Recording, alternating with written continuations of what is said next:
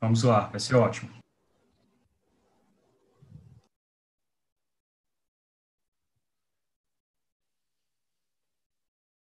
Bom, bom dia a todos e a todas.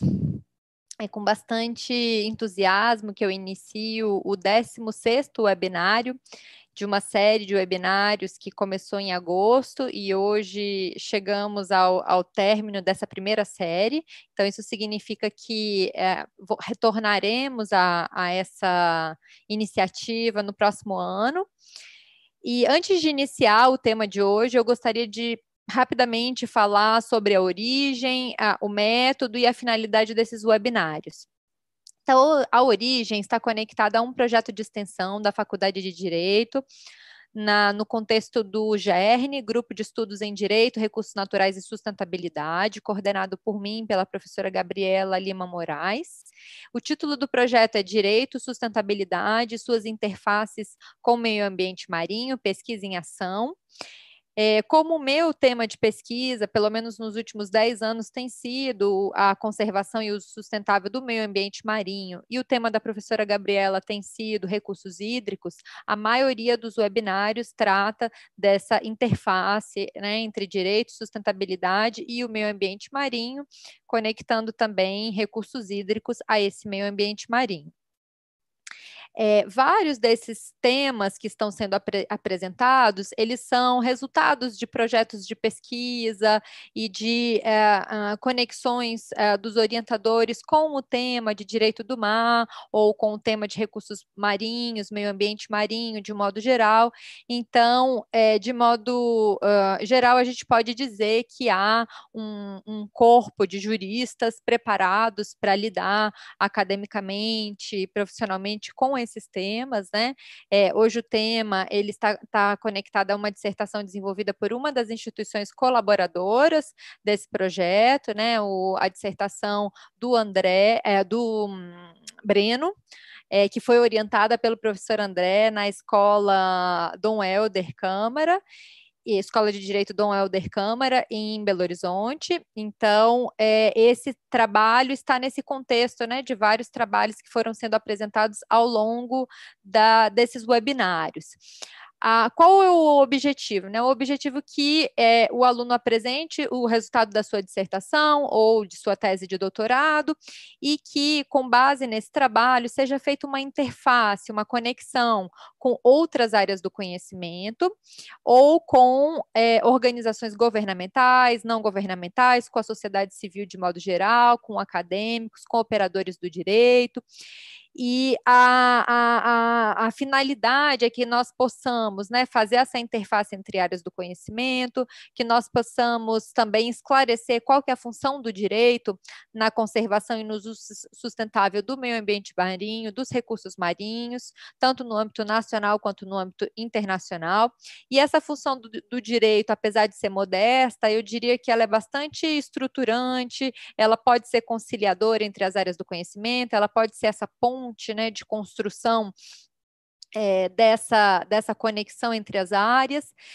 É, e, além disso, uh, um, um, outro objetivo, uma outra finalidade desses webinários é refletir, a partir desse tema de pesquisa, em políticas públicas necessárias para essa, o tema, esse tema. Né? Então, o tema de hoje ele está ligado a, a a, a, a um tema geral, né, da exploração do pré-sal e o problema da emissão de gases de efeito estufa, um dilema do Brasil no contexto do direito internacional. Esse tema ele vai ser objeto de debate por acadêmicos, gestores, operadores do direito.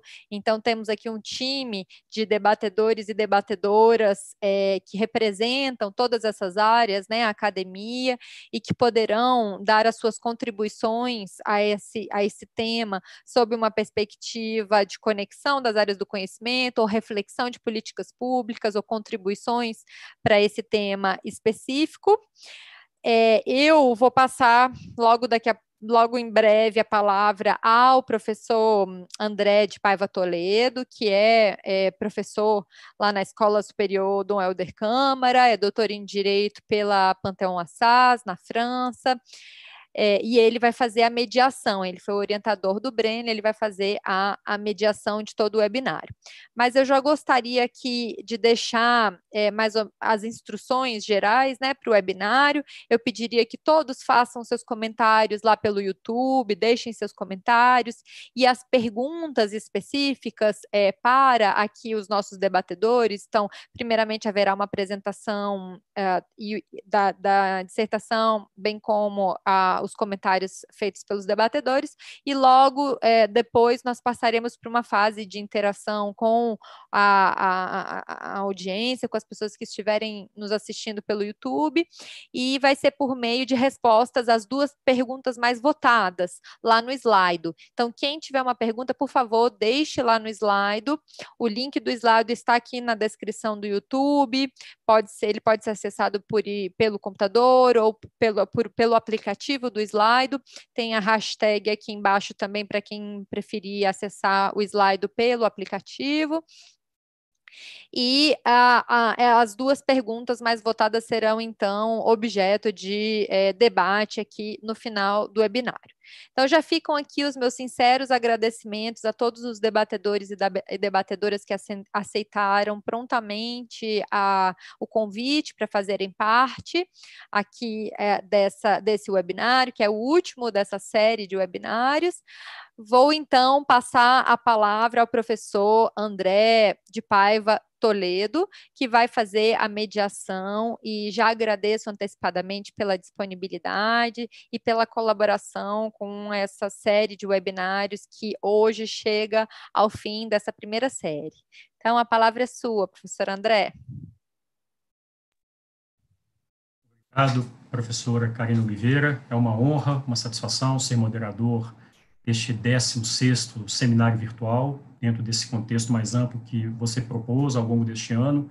Tive a oportunidade de participar de um outro seminário dedicado à biodiversidade marinha fora da jurisdição nacional, fui um dos debatedores, e hoje me encontro nessa função de moderador, porque teremos a oportunidade de divulgar aos colegas de diversas instituições, e divulgar, inclusive, é, pelo YouTube, né, os interessados, aos interessados, os pesquisadores, aqueles que, que gostam da temática é, do pré-sal, da questão das mudanças climáticas, nós vamos fazer a discussão de um trabalho, a partir de um trabalho, é, de uma dissertação de mestrado que foi defendida em 2019 pelo Breno Soares Leal Júnior, foi me orientando.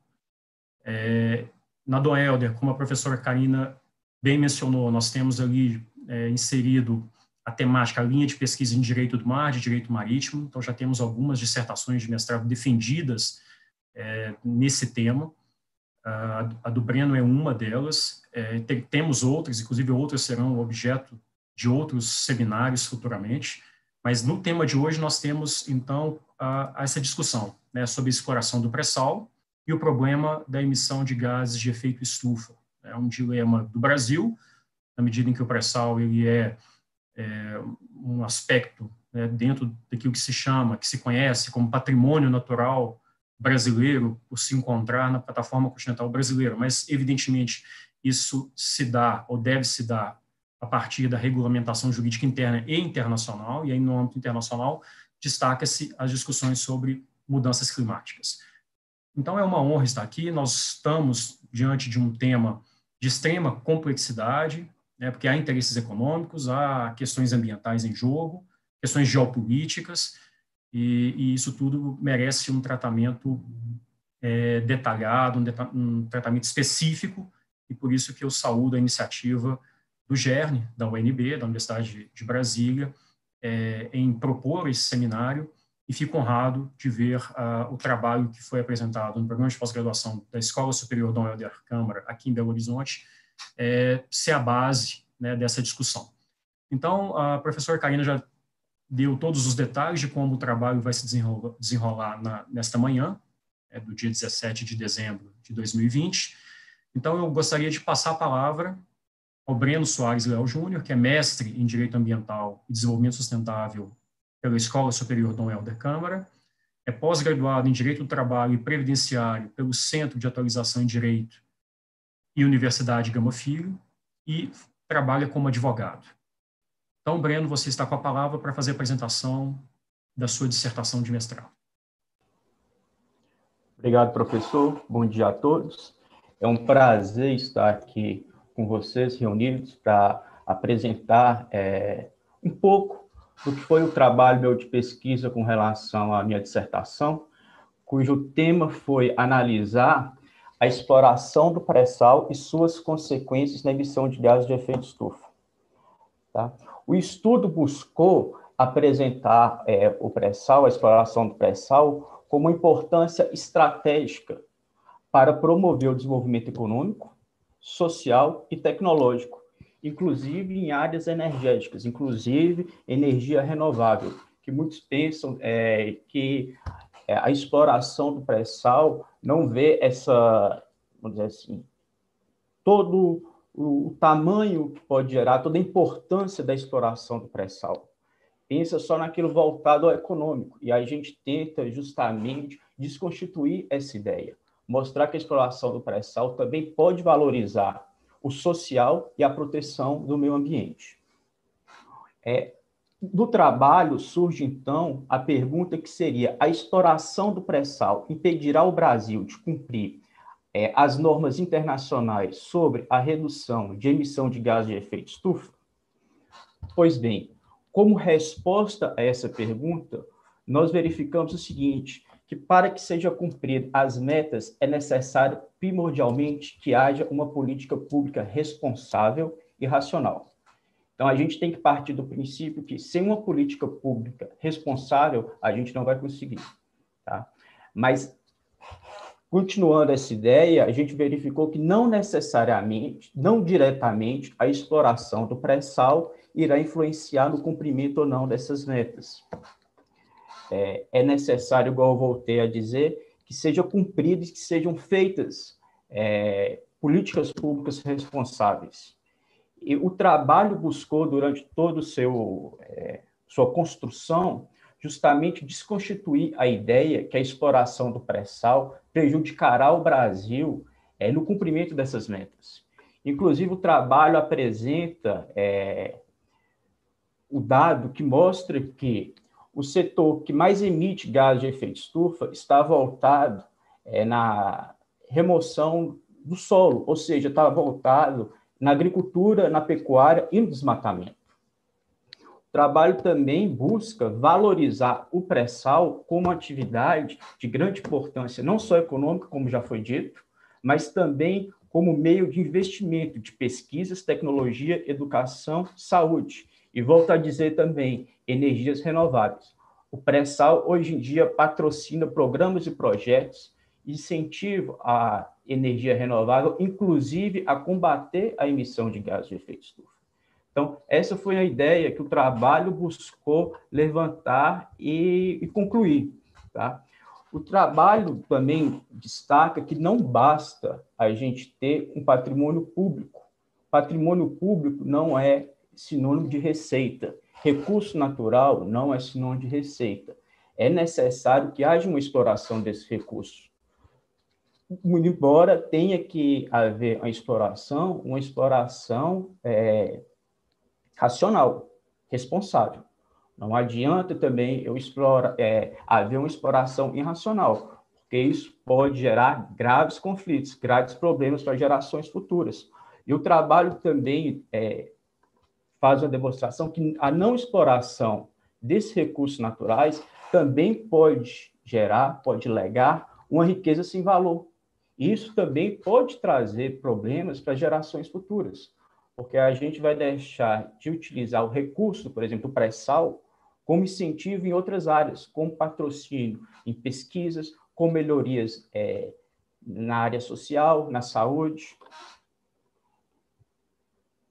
Então, ou seja, a utilização adequada dos recursos adquiridos em razão da exploração do pré-sal poderá criar uma alternativa de financiamento e incentivo ao desenvolvimento social, econômico e energético, utilizando, assim, parcerias públicas e privadas.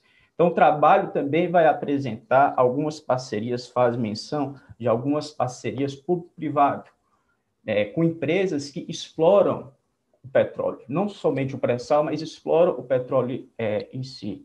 E é importante ressaltar que os próprios tratados, documentos internacionais, é, eles visam, eles procuram é, desenvolver um desenvolvimento sustentável. Tá? É importante que, em momento algum, os documentos internacionais, é, normas internacionais, é, de alguma forma frear o desenvolvimento. Pelo contrário, eles procuram educação ambiental, encontrar uma educação ambiental e uma evolução, um desenvolvimento é, que possa andar de dada junto com o desenvolvimento econômico e a proteção ambiental. Tanto é que esses tratados, essas conferências, é, eles conceituaram o desenvolvimento sustentável como três pilares, que seria economia, desenvolvimento econômico, o social e a proteção ambiental. Então, a gente tem que ter essa ideia de utilizar essas três ideias de forma conjunta, linear. Importante ressaltar também que o trabalho tratou que a própria legislação de exploração do pré-sal prevê que parte dos recursos terão como finalidade construir frente, construir pesquisas é, de energia renovável e combater a emissão de gases de efeito estufa. Então, a gente tem que entender que a própria legislação é, da exploração do pré-sal, da exploração do petróleo, gás natural, já prevê isso, já prevê esse incentivo em pesquisas de energias renováveis e energias alternativas. Tá? A própria ANP, Agência Nacional de Petróleo e Gás Natural, ela hoje em dia já encontra em seus contratos cláusulas específicas é, falando que para investimento em pesquisa, desenvolvimento, é, inovação energética, isso é importante a gente ressaltar isso. A Petrobras em si, ela já ela possui um programa tecnológico de mudanças climáticas, que é o Proclima, entendeu? Que tem como objetivo a redução e emissão de gases de efeito estufa, tá?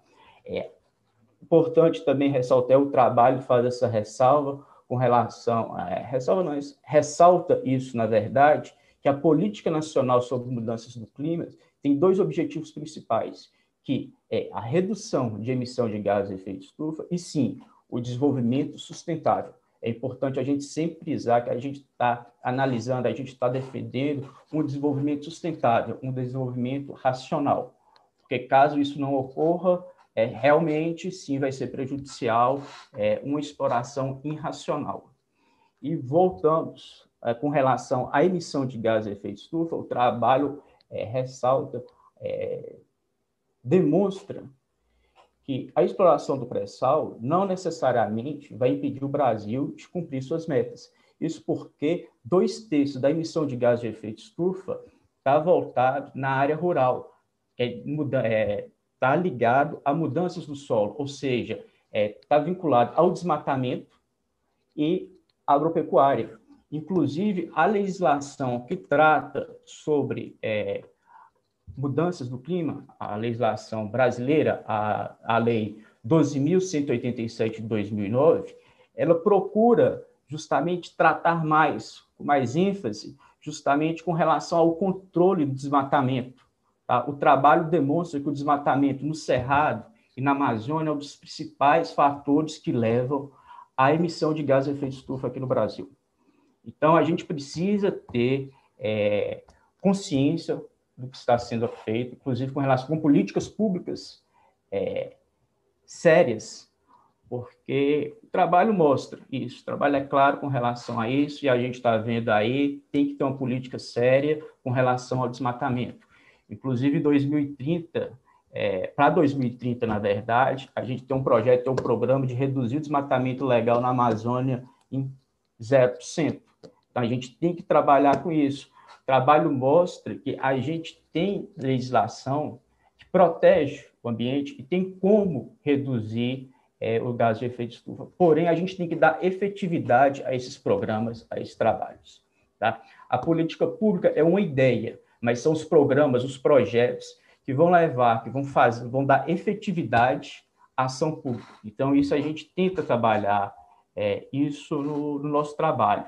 Então, para concluir assim de forma geral, a gente trabalhou, né, dividiu o trabalho em nove capítulos, que a gente iniciou desde a é, exploração marítima, trabalhando um pouco sobre plataforma continental, e finalizou apresentando alguns programas, algumas ações públicas, com participação privada também, que trabalham com é, a redução de emissão de gases de efeito estufa, e esses trabalhos é, estão vinculados à exploração ou em razão é, de, da produção do petróleo. Então, a gente tenta justamente desconstituir essa ideia de que o pré-sal é, vai prejudicar o Brasil no cumprimento de suas metas. E a gente mostra que isso não está diretamente ligado, a exploração do pré-sal não está diretamente ligado, porque é, é necessário uma política pública, havendo a política pública, é, a gente consegue combater, é, cumprir a meta e a emissão de gases de efeito estufa está diretamente ligado ao desmatamento, à mudança do solo. Então, esse é um breve comentário que eu faço sobre minha pesquisa e passo a palavra aí. Mais uma vez agradeço a oportunidade de estar aqui com vocês, participando, apresentando um pouco sobre a minha dissertação de mestrado e repasso a palavra para o pro professor André. Obrigado. Obrigado, Breno, pela sua apresentação, dentro do tempo. Isso mesmo, obrigado. É um tema importante, pessoal, a gente já viu pelos 10, 11 minutos de apresentação do Breno que há diversas possibilidades de discussão, né, realmente há, há, questões aí que devem ser consideradas e que serão consideradas pelos nossos convidados, debatedores convidados. E começaremos, então, ouvindo o professor Giovanni Clark, professor de Direito Econômico da PUC Minas e da Universidade Federal de Minas Gerais, professor aqui né, da nossa nosso estado, uma referência para nós, não, aqui, não apenas em Minas, mas no Brasil, como um grande nome do direito econômico, então, professor Giovanni Clark, é um prazer tê-lo aqui. Obrigado pelo convite para ser debatedor. E o senhor tem a palavra por ah, 12 minutos para fazer os seus comentários sobre essa questão do pré-sal e mudanças climáticas. É, bom dia a todos, né, sobretudo ao professor André Toledo, ao Breno, né, parabenizar pela, pelo trabalho é, apresentado pelo resumo também enviado, a própria dissertação, que é um tema muito importante né, à realidade brasileira. Eu, gostaria de, ampliar um pouco o debate, né, e, na realidade, a gente vem aqui para poder fazer algumas considerações é, do tema dentro do direito econômico que possa ajudar a contribuir com os debates. Né? Primeira coisa, eu quero também, novamente, parabenizar o, o, o professor André e também o Breno por não ter colocado a temática dentro de uma linha de raciocínio jurídico muito comum entre nós, que é a chamada Escola da Análise Econômica do Direito. Eu até brinco que é a Escola da Análise Financeira do Direito, porque, logicamente, o dado econômico, né? ou seja, uma análise econômica ela é muito mais ampla do que uma análise financeira. Né? É, uma análise econômica, logicamente, é, se inclui as perspectivas sociais e ambientais. Eu me lembro até mesmo nos meus anos né, de convívio com o professor Washington Peluso Albino de Souza, que ele sempre falava que desenvolvimento necessariamente era o quê? Sustentável. Tá? Então, é importante colocar essa temática dentro da Constituição Econômica. Para aqueles que não sabem, Constituição Econômica é uma pequena, uma parte né, do texto constitucional de 88, onde o núcleo central está dentro do artigo 170 a 192, além de outros comandos condicionais, por exemplo, o artigo 219, que determina que o mercado interno é patrimônio nacional e que ele é voltado ao desenvolvimento e não ao crescimento modernizante. Então, está aí um tópico fundamental nós temos que analisar, né?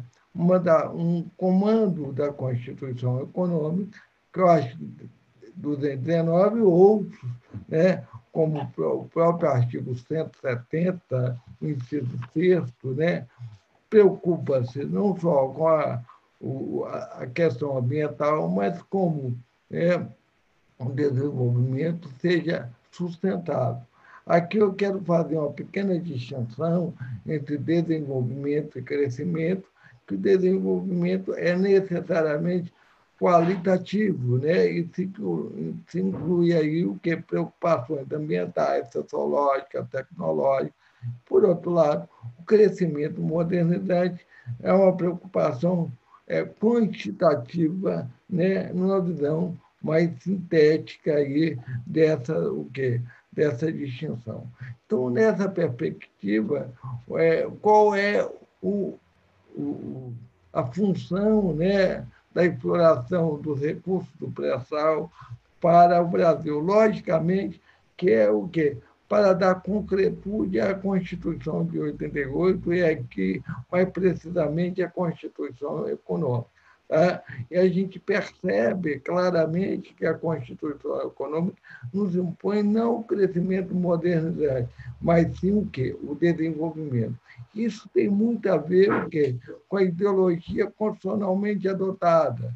Nós podemos nos questionar qual é o, o tipo de capitalismo né, que o texto constitucional nos admitiu que a Constituição de 88, mais precisamente a ordem econômica e financeira, chamado núcleo central da Constituição Econômica, ela tem uma ideologia não política, mas uma ideologia do texto constitucional que admite o quê?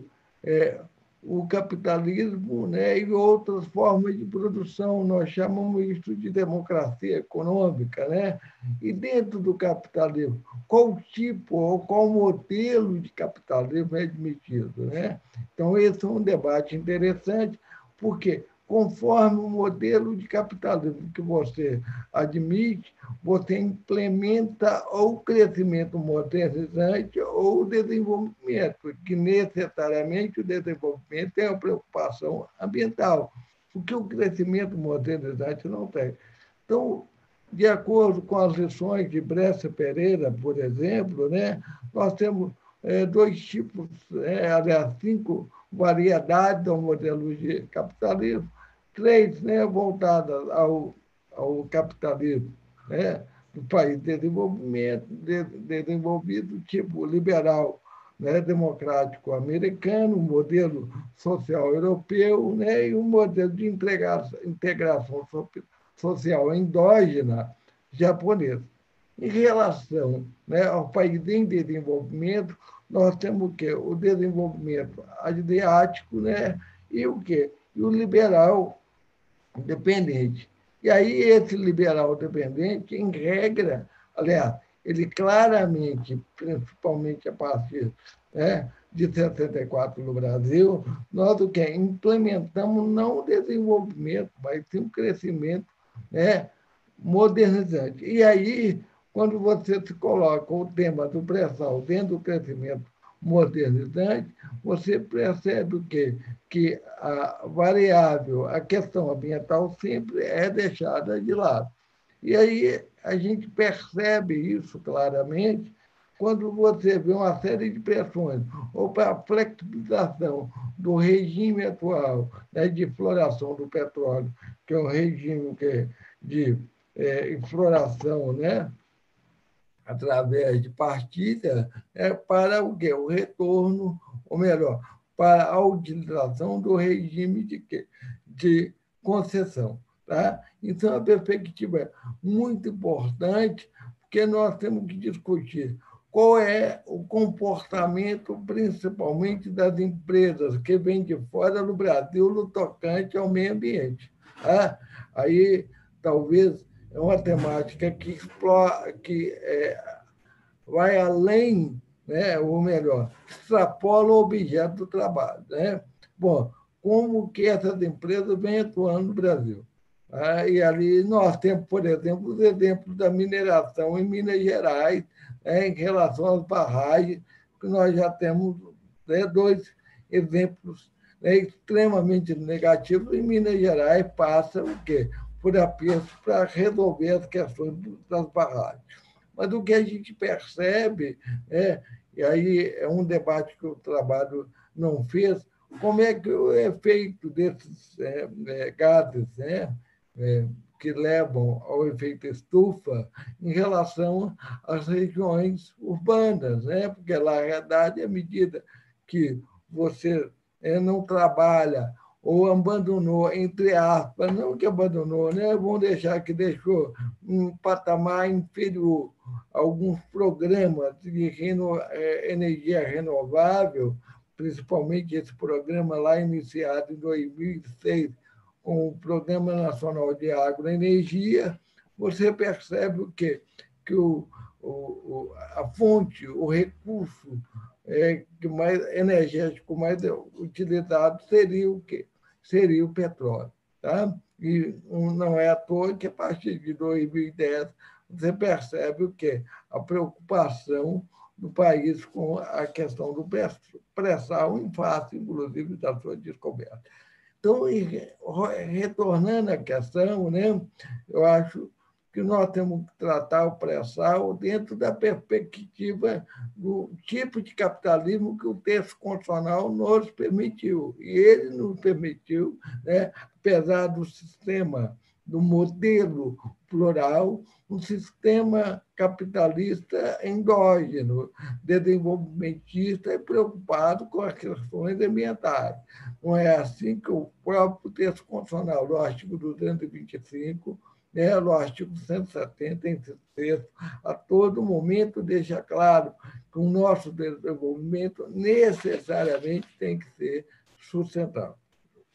Então, essa preocupação que nos que eu venho colocar é o seguinte: como será né, o comportamento das empresas que vão né, operar no Brasil o regime do, do pré-sal, né?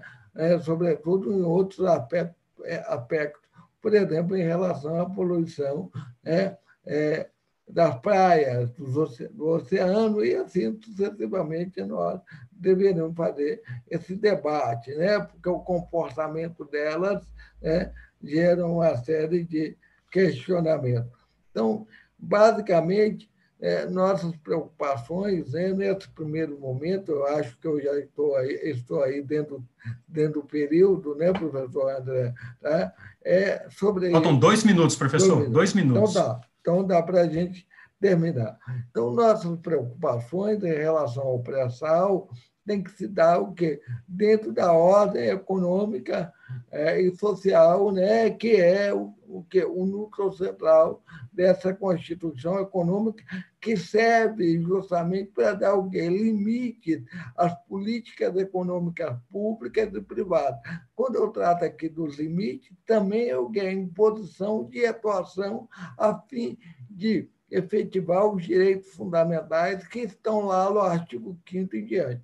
Então, todo, todo o programa né, de exploração dos recursos naturais, quando nós tratamos do desenvolvimento, ele tem que o quê? desenvolver a partir do mercado interno. Para isso, que gerar tecnologia, gerar né, renda, né, gerar o quê? Gerar emprego. Então, a nossa preocupação é o seguinte: a partir de 1995, onde nós quebramos o quê? O regime de monopólio da exploração dos recursos naturais, do, do petróleo, melhor dizendo, e gás, né, da Petrobras. Posteriormente, o quê? É, é, flexibilizando, é, implantando e depois flexibilizando o regime de é, né, sobretudo aqui de partilha, quais vão ser os resultados para o meio ambiente como um todo, né, e, sobretudo, nessa perspectiva do impacto ambiental no setor, nas regiões urbanas, que o trabalho que deixou de é, analisar, que eu acho que seria um ponto importante.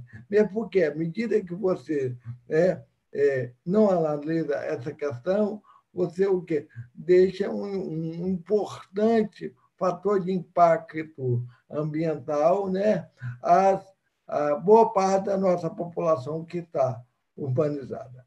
Professora André, espero que tenha, né, nesses pequenos 12 minutos, é, feito uma exploração possível né, de se encaixar dentro das expectativa de vocês né, para o debate do tema. Muito obrigado. Muito obrigado, professor. Claro que sim, professor Giovanni Clark, trazendo essa, essa análise mais a partir né, do, do aspecto econômico, né, do, a contraposição desenvolvimento, crescimento, são, são discussões necessárias.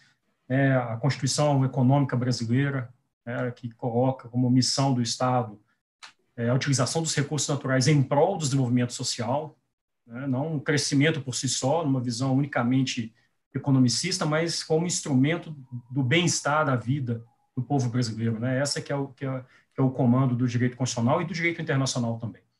Mas falaremos sobre isso até o final do nosso evento, mas passo a palavra imediatamente para a nossa segunda debatedora, professora Rafaela Santos Martins da Rosa, professora juíza federal da 12ª Vara Federal de Porto Alegre, é mestre em Direito pela Univale de Santa Catarina, doutoranda em Direito na Unicinos, do Rio Grande do Sul, é professora e coordenadora da disciplina de Direito Ambiental na Escola dos Juízes Federais do Rio Grande do Sul, ESMAF, do Rio Grande do Sul.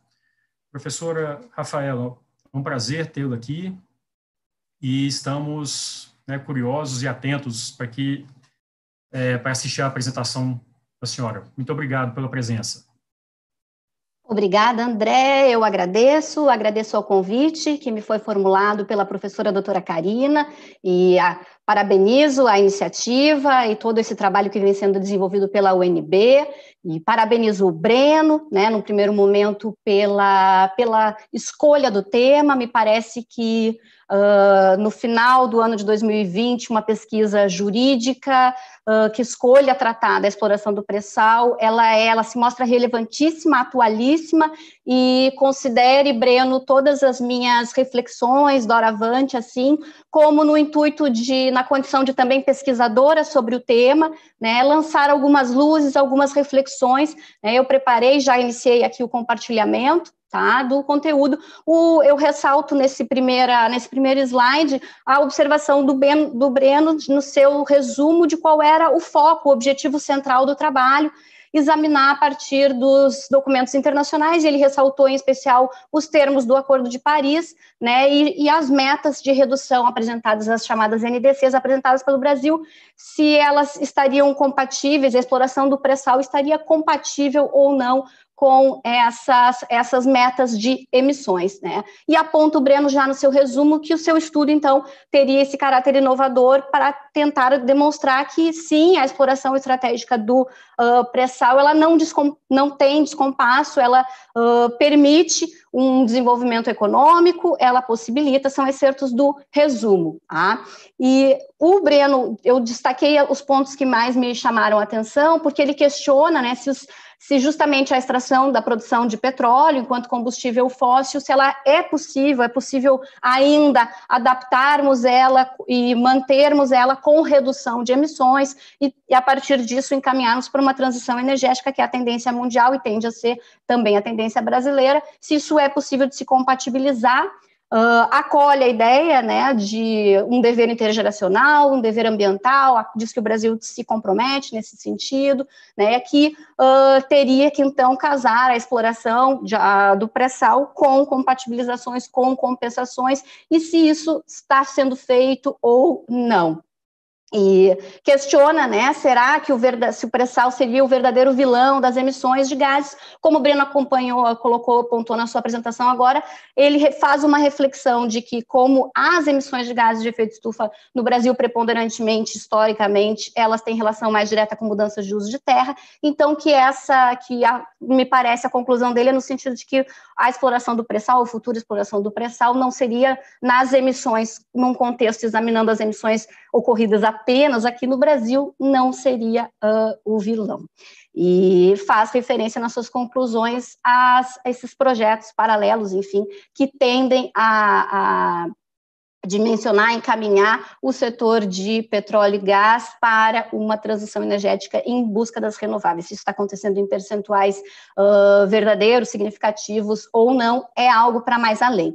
Breno, essas são as ideias e assim o que que eu gostaria, né, na, numa condição de também, lhe digo, pesquisadora, que a gente e o pesquisador do direito, ele quando se debate com um tema como esse, ele tem, a meu ver, assim um, um compromisso teórico de buscar a transdisciplinaridade que esse tema exige, de buscar e de ter essa humildade de reconhecer que nós do direito não talvez não, não tenhamos esses outros aportes de informação, o aporte da informação sobre a ciência das mudanças climáticas, ou mesmo sobre as questões econômicas e de investimento, e assim, de tudo do teu trabalho, o que eu mais senti falta, e é isso que eu vou destacar agora na minha fala, é justamente buscar o aporte científico mais atual, mais uh, inequívoco na expressão uh, utilizada, vamos supor, pelo IPCC, sobre o que, o que essa discussão envolve a rigor. Então, eu senti muita falta, por exemplo, de alguma menção, de alguma explicação uh, sobre o que, o que é o efeito estufa, sobre a exacerbação antrópica do fenômeno do efeito estufa. É, esse senhor que está na imagem à direita, que é o, o físico, coordenador do programa da NASA, o James Hansen, eu sinto falta dele aparecer no trabalho, porque ele, aqui é uma foto de 1988, quando ele vai ao Congresso americano pela primeira vez para expor as conclusões da NASA, naquele momento já, vejam, 88, antes da Rio 92, antes de um primeiro acordo geopolítico para se estruturar, ele já pondera e já explica: o fenômeno está bem compreendido, nós sabemos quais são os gases, nós sabemos que o principal é o CO2, é o dióxido de carbono, em qual percentual. A partir dessa manifestação do Hansen, o, o EPA estabelece seu primeiro relatório ainda anterior a Rio 92, né, uma primeira grande convenção para tratar de, especificamente de mudança climática, e já diz em 1990 o EPA as primeiras conclusões inequívocas para a autoridade ambiental americana naquela época, de que o único caminho para se estabilizar o aquecimento global, para se estabilizar e se controlar, eram reduções graduais e significativas, único, expressivas em emissões. E nesse relatório, eu faço referência para que seja, enfim, estudado e analisado no seu inteiro teor, se diz, já em 1990, quem eram a atividade industrial e de transportes e energética a principal responsável pelas emissões numa escala global, porque é muito importante a gente ter noção de que não, não é, não apenas observarmos as emissões brasileiras, né? O teu texto trabalha com uma ideia de que uh, se as nossas emissões aqui, ocorridas aqui, elas dizem mais respeito ao uso da terra, então a questão de exploração uh, do, do pré-sal não comprometeria, mas o raciocínio me parece, Breno, com data máxima vem, assim, equivocado no sentido de que nós sabemos, e tu referes no trabalho, a exploração, a exportação, os percentuais de exportação do petróleo, do petróleo brasileiro são significativos e aumentam a cada ano. Então, o petróleo é extraído aqui, e ele é transportado e ele é queimado em outros países por transporte, por processos industriais, principalmente na China, nós estamos exportando de, em volta de 60% para uh, esse, esse país como destino, e as emissões ocorrem, a pegada de emissões ocorrem muito mais no, no momento desse, desses países, mas essa uh, também, sim, me parece, é uma parcela de responsabilidade que a gente tem que estudar. É, a a partir daquele testemunho do, do, do Hansen e dos estudos da EPA, nós, se inicia uma escala de acordos internacionais que sempre, percebam, eles sempre estão uh, aquém. E, e, apesar deles e das metas por eles traçadas, não interromperam uma escala que é ascendente e que é muito recente, de aumento da concentração, de aumento do CO2 uh, na atmosfera. Aqui são alguns marcos, e nem mesmo o Acordo de Paris tem essa propensão. O James Hansen, ele segue aqui, agora em tribunais, né, porque ele já, de certa forma, se exauriu de apontar para os gestores formadores de políticas públicas a realidade científica, então ele agora, esse senhor de chapéu aqui, uh, num, num, processo climático nos Estados Unidos, que é o Juliana versus uh, Estados Unidos, aqui é uma declaração que ele firma, por quê? E, e esse é uma imagem da NASA, nós tivemos a, a concentração de CO2 na atmosfera, ela não, se manteve estável e regular e menos de 300 partes por milhão até bem dizer 1950. E dali em diante nós temos essa exacerbação crescente exponencializada, e esse, é, eu senti muita falta também, Breno, de qualquer referência aos relatórios das Nações Unidas sobre o gap sobre o gap. Que gap é esse? Esses relatórios já têm mais de 10 anos, agora em 2020 é a 11ª edição o gap entre os compromissos que os países firmam sobre o ponto de vista geopolítico em redução voluntária de suas emissões e aquilo que, de fato, e se esses compromissos estão aquém ou não das necessárias reduções de emissões. E nesse gap, é, de 2019 foi o recorde, agora em 2020 se volta a frisar que a, que a queima de combustíveis fósseis segue sendo preponderantemente o principal fator, tanto que todos os outros gases que compõem o efeito estufa, eles são convertidos em gigatoneladas de CO2 equivalente. Uh, também sinto, e aqui aparece a referência aos países que são, né, e o bloco de países os principais emissores, para a gente ter muito clara a noção do quanto esse tema é transnacional, é transfronteiriço, porque a atmosfera mundial ela é a mesma, então o quanto nós estamos aqui encaminhando por aquelas companhias, por aquelas corporações que agora, com a nossa abertura, com a perspectiva uh, de que venham mais explorar, retirarem, transportarem e queimarem nos seus respectivos países. Uh, e no caso do Brasil, isso tem relação, deveria ser uh, refletido uh, no teu trabalho, comprovando que mesmo, apesar das reduções de emissões esse ano em função dos isolamentos não voluntários, nós tivemos um ano que, uh, o mês de novembro, por exemplo, considerado como o mês mais quente da história, tá? pelo Copérnicos, que é um órgão, ambiental, um órgão de climatologia do bloco europeu. Consenso científico inequívoco sobre o estado de do clima global. Aqui dois documentos que eu faço referência para que sejam também estudados. Eu senti muita falta dessa, dessas informações, desses consensos científicos bem consagrados. Porque para a gente referir o relatório do IPCC de 2018, que é um marco, né, o último, é o mais recente, para a gente também sentir falta de aprofundar o que é o IPCC, no sentido de que ele é um órgão que não realiza as pesquisas, mas que simplesmente reúne as pesquisas realizadas por todas as instituições de pesquisa ao longo do mundo e chegam nos consensos médico, médios e que ele tem sido também conservador em suas estimativas, porque justamente por exigir o consenso, os quadros mais alarmantes e catastróficos ficam de fora. E mesmo assim, o IPCC foi muito claro em 2018 ao referendar aquela mesma análise que já vinha de 1990, que já vinha das manifestações do James Hansen no Congresso americano. Não existe outro plano B, outra saída para reduzir emissões e controlar, segurar o aquecimento médio da temperatura. A, única solução, e a primeira, e a hierárquica, é reduzir e a ciência já nos aponta qual é o percentual de redução de emissões ano a ano que deveria ocorrer. Né? No relatório de 2018 se falava pelo menos 7 a 7,6%, significa fechar a torneira mesmo das emissões. E que qualquer outra iniciativa, as outras formas de mitigação naturais ou artificiais, como captura de, de carbono, outras técnicas a serem exploradas, elas são paliativas, acessórias, importantes, mas elas não têm um percentual efetivo capaz de estancar né? E o, o, relatório é muito claro em detalhar isso e em detalhar que a queima de combustíveis fósseis no mundo é sim, segue sendo o principal fator responsável pela exacerbação do fenômeno. No último GAP, reportes da, da do órgão das Nações Unidas. Professor, desculpe interromper, só nós estamos no finalzinho do tempo, tá? Sim, mas estou, estou encerrando. Se ressaltou, ah, inclusive, o gap entre as contribuições nacionais entregues pelos países para dizer que a contribuição nacional entregue pelo Brasil, assim como os outros, no seu somatório são insuficientes para atingir a meta e a meta de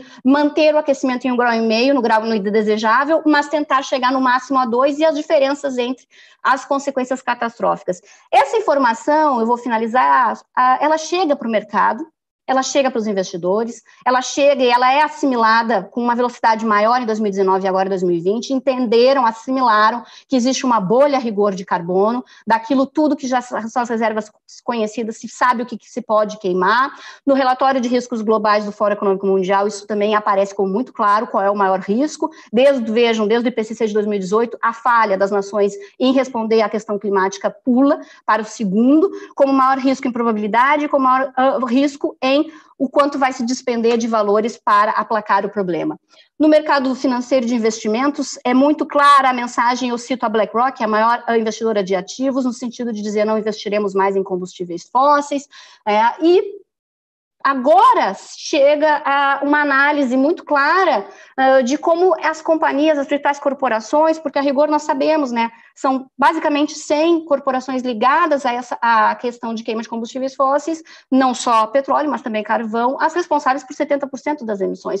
Como elas estão planejando a sua transição energética, a obrigatoriedade de abrir esses planejamentos e a triste informação de que elas estão aquém das metas do Acordo de Paris também, é, e os investidores estão cobrando. É, essa carta é de agora, 7 de dezembro, dos principais investidores da Exxon, dizendo que justamente uh, é preciso dar um rumo, um rumo diferente, o um rumo da transição energética, porque não há justificativa alguma sequer sobre o ponto de vista de retorno econômico futuro para a queima de combustíveis fósseis. O Brasil entregou as suas NDCs e não foi admitido sequer para participar do evento alusivo aos cinco anos do Acordo de Paris agora em sábado, porque as, as, as suas novas NDCs estão aquém de qualquer possibilidade, enfim, de atingir as metas do Acordo de Paris. Finalizo para dizer que, e cito o exemplo dessa companhia, ah, uma companhia dinamarquesa, ela era uma estatal, era a Dong, e agora convertida em Ørsted, né, uh, e que explorava petróleo, offshore, enfim, e que se deu conta, e há 15 anos muda o seu ramo de negócios, hoje é uma companhia eleita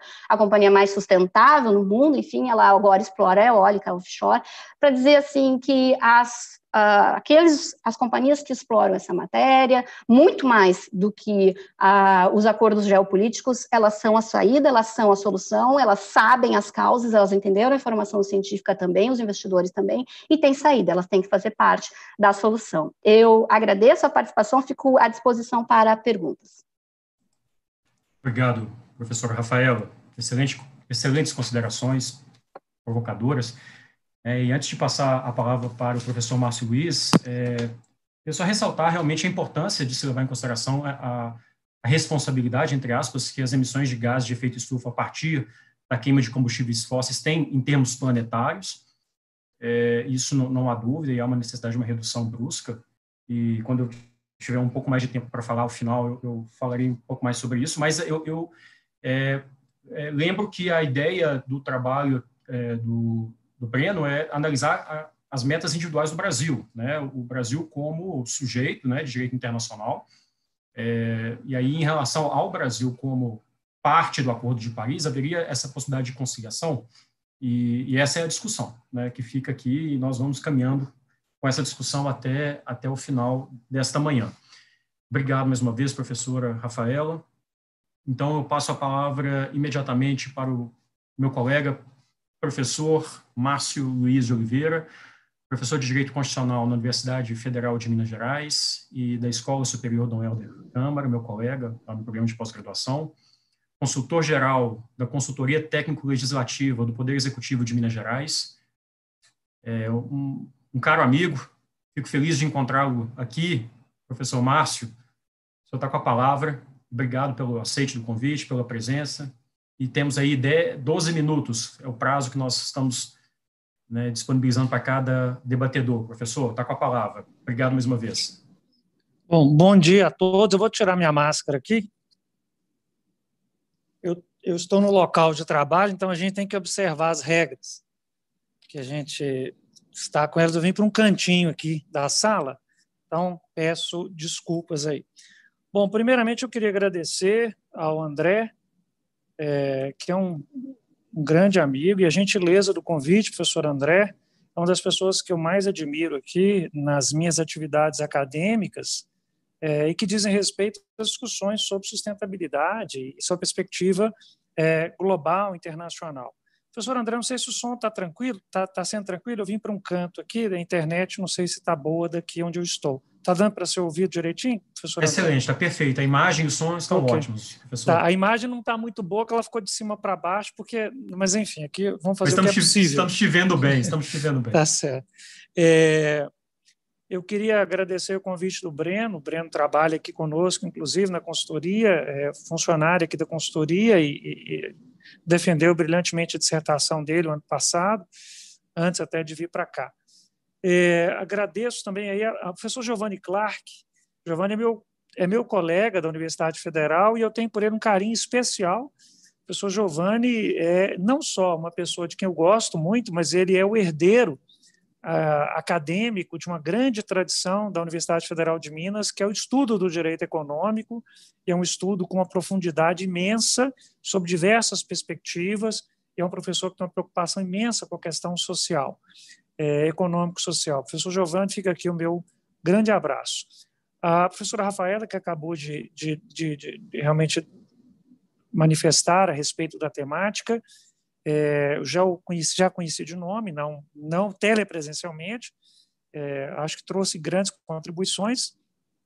Agradeço também a professora Patrícia Marques, que vamos ouvir em breve, né, é, a professora Karina de Oliveira e o professor Rogério Rocco, que também vamos ouvir em breve meus agradecimentos. Bom, é, eu vou, já considerando o que foi falado pelo professor Giovanni Clark, né, e pela Rafaela, professora Rafaela Rosa, eu vou fazer algumas complementações. A minha formação, toda ela é em direito, mas é, durante a formação foi em direito econômico, direito internacional, União Europeia, eu tive que ir para a área da ciência política e depois para a ciência econômica também. É, e trabalho há muitos anos na atividade relacionada à elaboração, implementação, avaliação de políticas públicas. Então, a minha atividade acadêmica está no direito constitucional com o internacional e fazendo interseção com o econômico, e junto lá a, a questão da, da, do direito ambiental, e aqui no Estado, perspectiva de analisar toda uma conjuntura, inclusive vivenciando os dilemas de situações complexas, como foi o caso de Brumadinho, só para dar um pequeno exemplo aqui. Né? A questão do pré-sal, que hoje está sendo um dilema do ponto de vista federativo, que todos os entes da federação têm algum interesse nos royalties, né, do que diz respeito à atividade petrolífera.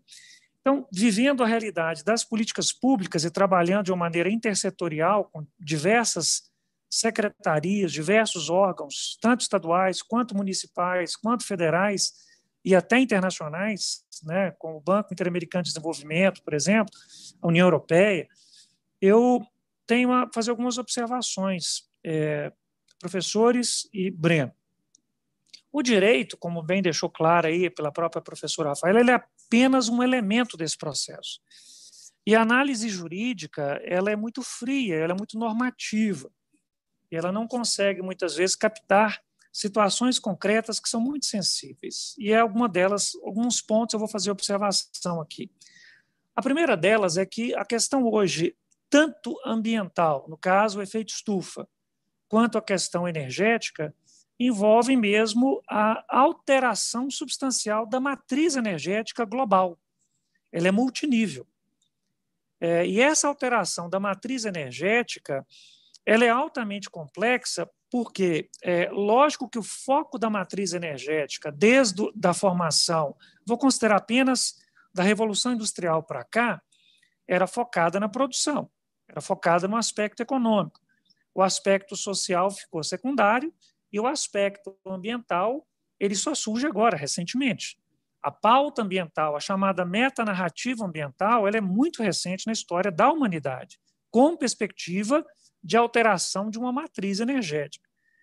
E o mais interessante da gente parar para pensar nisso é que a discussão sobre a matriz energética e a repercussão dessa eventual alteração da matriz energética que possa efetivamente contribuir para a questão ambiental, ela só terá resultados se ela for considerada em diversas escalas. Portanto, ela envolve uma alteração de conceitos, de princípios, tanto em âmbito nacional, como é o caso, como o Brasil. Imagine, no caso do Brasil, nós temos que considerar ainda as realidades estaduais, as realidades regionais, as realidades municipais ela tem que considerar as, as, as perspectivas regionais sobre uh, o âmbito continental, como é o caso do Mercosul, América Latina, União Europeia, e até concertos globais.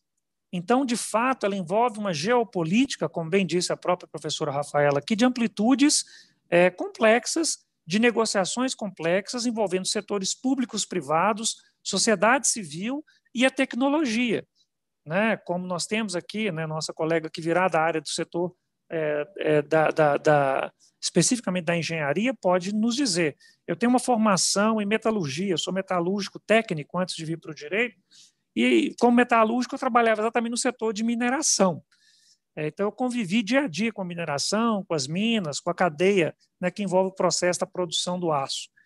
E lá nós sabemos o tanto que o aspecto tecnológico é importante, o aspecto científico e tecnológico.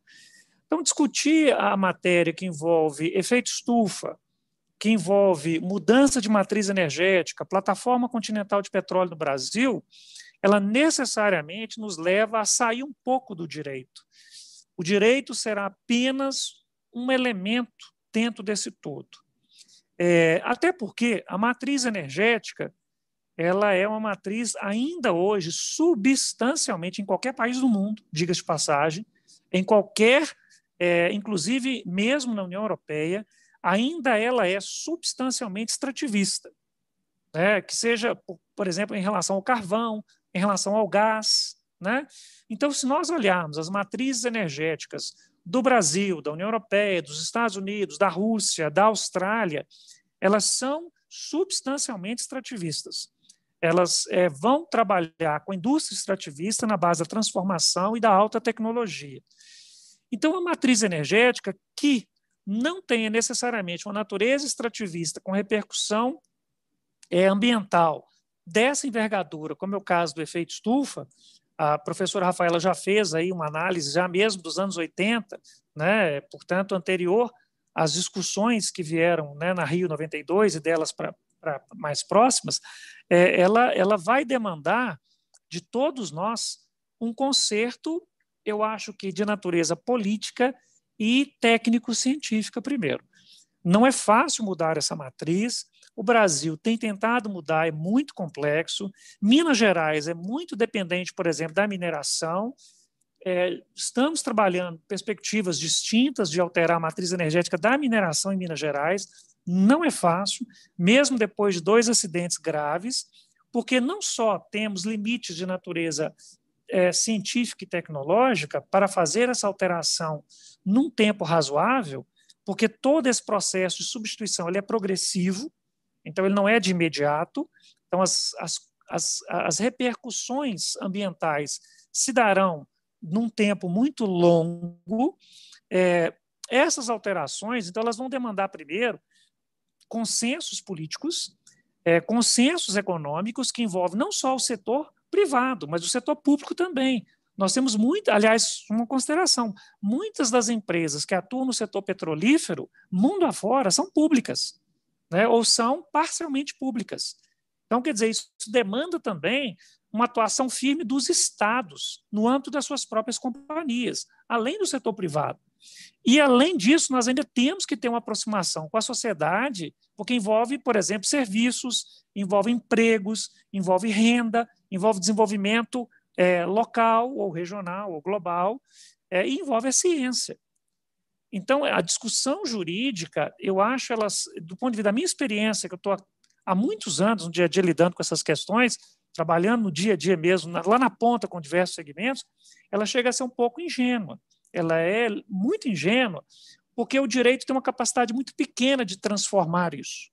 É, o direito será apenas o resultado de toda uma repactuação, repito, uma repactuação política, uma repactuação, econômica, social, científico-tecnológica. E, e, e toda essa repactuação vai refletir no direito como norma, mas depois no direito como ato de administração mesmo, de avaliação e tudo mais. Por isso, nós temos que pensar esse problema não sob perspectiva é, só eventual, eu diria, do direito ou da economia, mas com perspectiva de política pública multinível. Política pública como eu disse, que vai envolver municípios, estados, países, blocos econômicos, regiões e um concerto eventualmente global. E para chegarmos nesse aspecto, professores, nós temos que detectar problemas pontuais, nós temos que fazer uma verdadeira agenda de política pública, detectar problemas pontuais nesse processo de transição da matriz energética, hoje substancialmente petrolífera, para algo diferente, mundo afora, temos que detectar problemas de natureza, repito, científica, tecnológica, econômica, social, política, tanto no setor público e privado. Temos que fazer agendamentos desses problemas nos multiníveis de, de, de, de, de setores e órgãos, municipais, estaduais, federais, continentais, globais. temos que propor designs ou soluções ou propostas viáveis no médio e longo prazo. Isso não se mudará no curto prazo, isso é médio e longo prazo.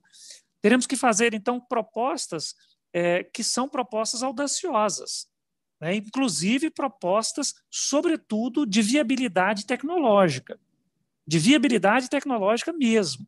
Porque, de fato, nós ainda não temos capacidade tecnológica para fazer uma transformação tão grande do setor, porque imagine todo o setor de petróleo, toda a economia mundial, toda a lógica da construção hoje é, de cunho socioeconômico, ela foi, e, tanto público quanto privado, foi montada sob a perspectiva do petróleo. O petróleo é a principal matriz energética. Então, essa alteração e eventuais consequências, quando eu falo do petróleo, eu tenho que lembrar que não é o petróleo só sob a perspectiva lá da gasolina, não, é o petróleo que envolve, inclusive, a produção de plástico, só para dar um exemplo. Então, é uma alteração do próprio processo civilizatório, que foi construído a partir da Revolução Industrial e que foi densificado ao longo dos últimos 150 anos, desde a primeira descoberta das primeiras é, bases de petróleo com finalidade econômica, ainda no século XIX. Então, nós temos que pensar em propostas que sejam possíveis em multinível, é, em aspectos multiníveis.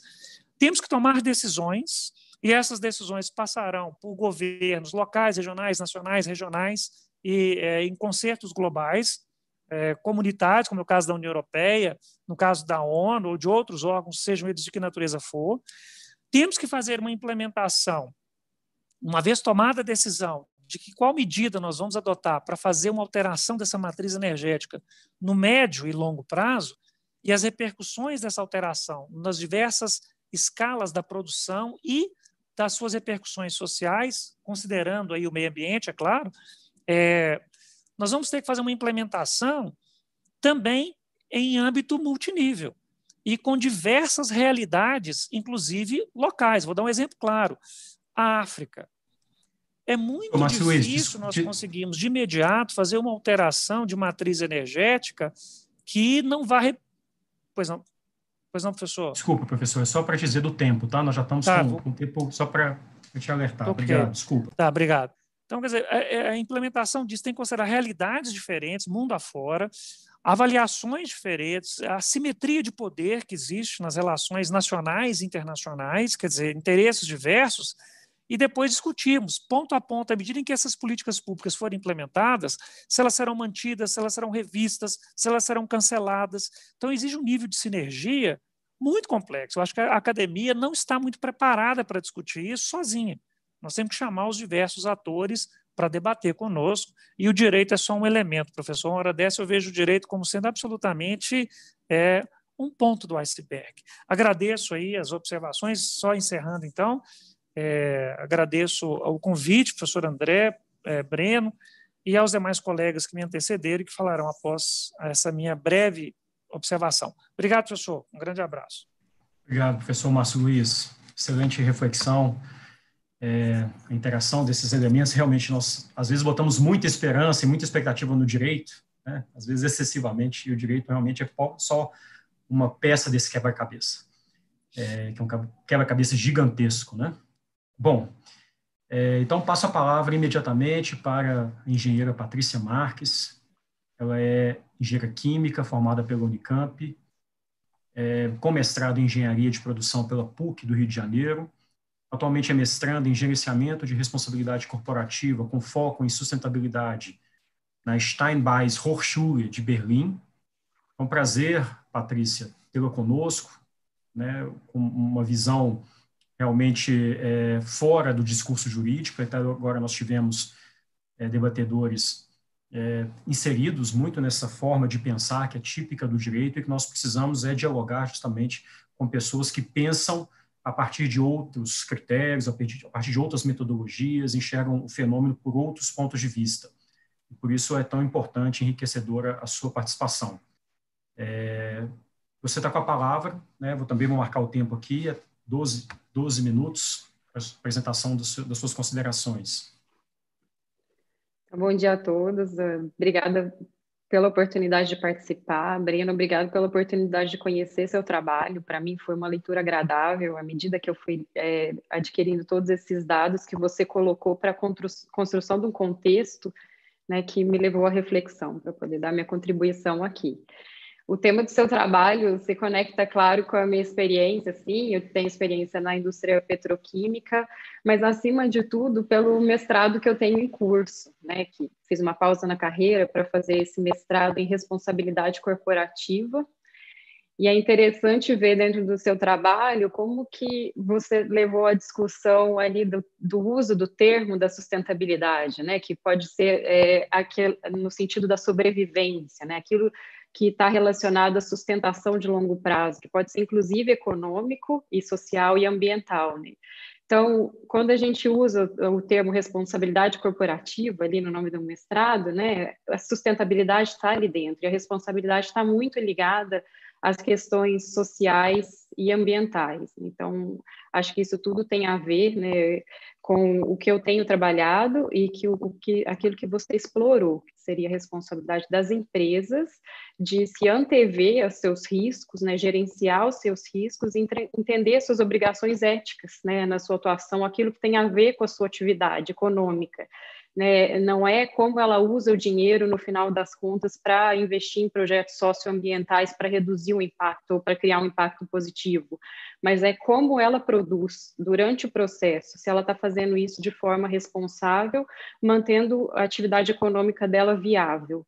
Então, isso é muito do meu interesse, né? eu vim da indústria química e queria entender o que, que a gente pode fazer, a gente chama de beyond compliance, tem as regulações, tem as legislações, mas a empresa por si só, que tem o conhecimento de toda a sua atividade, que tem o entendimento dessa atividade do impacto, como é que ela vai se antecipar para poder acelerar essa mitigação de é, mudanças climáticas? Né? Então, acho que isso tudo tem a ver com o tema que você discutiu e ajudou a construir. Né? São bastantes números, são bastantes dados, foram, foi interessante para mim ver todos eles juntos, precisei escrever muitos deles para poder comparar e ver a relevância de cada um, porque no meu entendimento, acho que é, a gente tem interesse de ter uma atuação, é, usar a nossa pesquisa, usar o nosso conhecimento técnico para ajudar mesmo a mitigar essa, esses efeitos das mudanças climáticas. Então, aonde que a gente vai atuar? Conhecer os dados ajuda a gente a escolher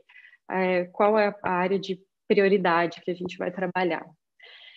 Então, assim, quando a gente fala de sustentabilidade, para mim, a principal referência seria os Objetivos de é, Desenvolvimento Sustentável da ONU. Né? Acho que praticamente todos eles demandam energia para acontecer. A gente está falando aqui dentro do tema do petróleo, que é relacionado à geração de, é, de energia. Né? Então, é uma demanda necessária. E dentro dos SDGs, desses objetivos, para mim, o que mais tem destaque é, relacionado ao meu trabalho e área de pesquisa seria o SDG 12, que é consumo e produção responsáveis. Né? Eu gosto desse tema, já trabalhei com ele até numa conferência da Humboldt University, que reuniu é, diversas áreas de atuação para poder discutir esse tema, porque ele fala de consumo responsável, que é quando a gente analisa a demanda, se a demanda realmente existe, se ela pode ser diminuída a demanda por energia, ou a demanda, seja qual for pelo produto que a gente vai produzir. E part, considerando que a demanda existe, como que a gente vai atendê-la de forma responsável? Então, quando a gente fala da produção de, de petróleo da geração de combustíveis, partindo do princípio que a demanda existe, né? Como é que a gente atende essa demanda? Não está né, não tá em discussão mais se a demanda é devida ou não. Acho que isso é, entra em outro tópico, né? De eficiência energética, da revisão dos nossos consumos, dos processos, da necessidade daquilo que a gente consome. Mas partindo desse princípio que a demanda existe, atender ela com menor footprint de carbono, com a menor intensidade energética de carbono. E aí esse é o ponto, assim, quando a gente está discutindo a produção de petróleo. Eu acho que é discutir a produção responsável. Quando é, eu acompanho como a Petrobras está fazendo isso, agora eu acompanho externamente, né, que eu estou de licença, é, acompanho através da mídia. A principal referência para mim é o caderno de mudanças climáticas, né? Tem bastante informação o que a Petrobras tem feito, como é que está a evolução dela progressiva em relação à diminuição dos impactos e quais são também as, as estratégias para poder diminuir a intensidade de carbono daquilo que ela produz. A Petrobras tem associações com diversos meios acadêmicos do Brasil, as próprias pesquisas da Petrobras e também algumas associações internacionais, por exemplo, o, o Breno citou até no trabalho dele, que era Oil and Gas é, Climate Initiatives, que são as empresas juntas se antevendo, muito além da regulação, para tentar colocar soluções tecnológicas dentro da atividade que diminui o impacto na, da geração de emissões durante o processo produtivo. Né? Então, a gente tá, fala muito de energia, né, geração de energia, mas o principal uso, pelo menos no Brasil, daquilo que provém do petróleo, seria na produção de combustíveis para o transporte, seja de aviação, gasolina, diesel, combustível de navio. E para isso, ainda quando a gente fala de utilização de transição para energia renovável, ainda não tem uma tecnologia desenvolvida capaz de trocar tudo isso por eletricidade ou outros meios. Então, o combustível fóssil, nesse, nesse meio, que é, o, que é a principal demanda, tem a, tem a, a, vantagem ali de ser uma energia possível de armazenar, né? geralmente líquido. Né? Então, a gente consegue ter uma intensidade energética concentrada, de fácil armazenagem, para uma estrutura que já existe. Então, a gente tem aqui um otimismo em relação à transição da matriz energética, a transição né, da, da, forma de gerar energia para é, transporte, mas a gente sabe que ainda por um tempo tem a demanda por combustível fóssil, principalmente nessa área. Então, é, nesses próximos anos da empresa né, de produção de petróleo, existe preocupação de como produzir isso com o menor impacto. Então, quando a gente está falando do pré-sal, que é o tema da tese aqui em questão, é, produzir petróleo no pré-sal, se vou fazer uma informação técnica nisso, é produzir petróleo em ativos ultramodernos. É isso que a Petrobras coloca ali dentro do, da, das informações públicas dela. Né? O pré-sal descoberto em 2006, então os ativos de produção do pré-sal são super recentes. Né? As plataformas é, estão entrando em operação após 2010. Né? Então, para quem conhece um pouco da indústria da engenharia, quanto mais recente a planta, mais moderna é. Então, ela já vem com uma tecnologia de menor impacto de carbono. Não é zero, não é irrelevante, né? Eu não quero, por comparação, falar que não é importante, né? Senão, aqui agora já está melhor que antes, então está suficiente. Né? Então, a gente está falando aqui de é, melhorias progressivas, e é isso que a gente quer observar dentro da indústria como um todo. Né? A tecnologia do pré-sal por si só, né, o que está divulgado publicamente, é, é uma tecnologia que tem reinjeção do carbono, que, do CO2 que vem junto com a produção, né? então já tem assim, uma, um, evita essa emissão, está desenvolvendo bastante pesquisa nessas técnicas de reinjeção, que no futuro pode até fazer captura de outras fontes, e isso é o que eu imagino, né? Está tá desenvolvendo tecnologias que podem ajudar logo né, em redução de emissões. É, e eu acho que tem a ver com eficiência energética também, né? Os projetos novos vêm com uma eficiência energética maior, demandam menos energia, eles têm uma produção maior por ativo. Quando você tem uma produção maior, você dilui o impacto energético. Isso não, não fica só para o pré-sal, né? Isso também é toda atividade industrial, né? Eu acho que o grande, é, nesse primeiro momento que a gente está falando de produzir com menor impacto, é olhar a eficiência energética dos ativos. E a gente sabe que ainda tem bastante oportunidade para isso principalmente se a gente olha eficiência energética, não olhando só na conta, o quanto que cada projeto novo para aumentar a eficiência energética vai me dar de ganho econômico mas também no ganho do impacto de carbono. Eu acho que esse é o grande ponto que tem que entrar na discussão. Tem projetos que são avaliados numa indústria química que não se pagam economicamente. Fala, ah, eu vou economizar essa energia, mas o que eu vou colocar nesse projeto é muito maior do que o retorno que ele vai me dar.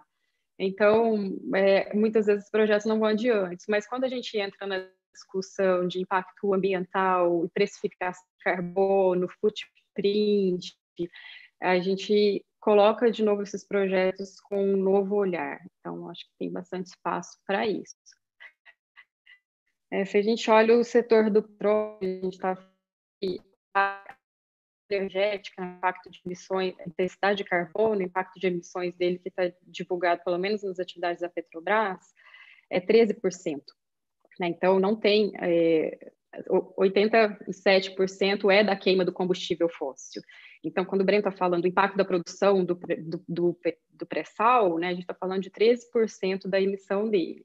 E aí eu acho que entra um tema assim, de discussão, que é, ah, estamos produzindo aqui parcialmente para exportar, né? Então a gente está gerando uma emissão que entra na conta do Brasil, apesar dela ser global e o impacto dela é global, se a gente for olhar na visão desses compromissos, né, o compromisso das nossas metas de emissão, a emissão é contabilizada aqui. Então, eu acho que esse é um ponto de discussão, né? Tudo que a gente produz no Brasil, não só petróleo, e exporta, né? A gente está causando o impacto aqui, né, a emissão aqui, para poder é, ter um uso em algum outro lugar.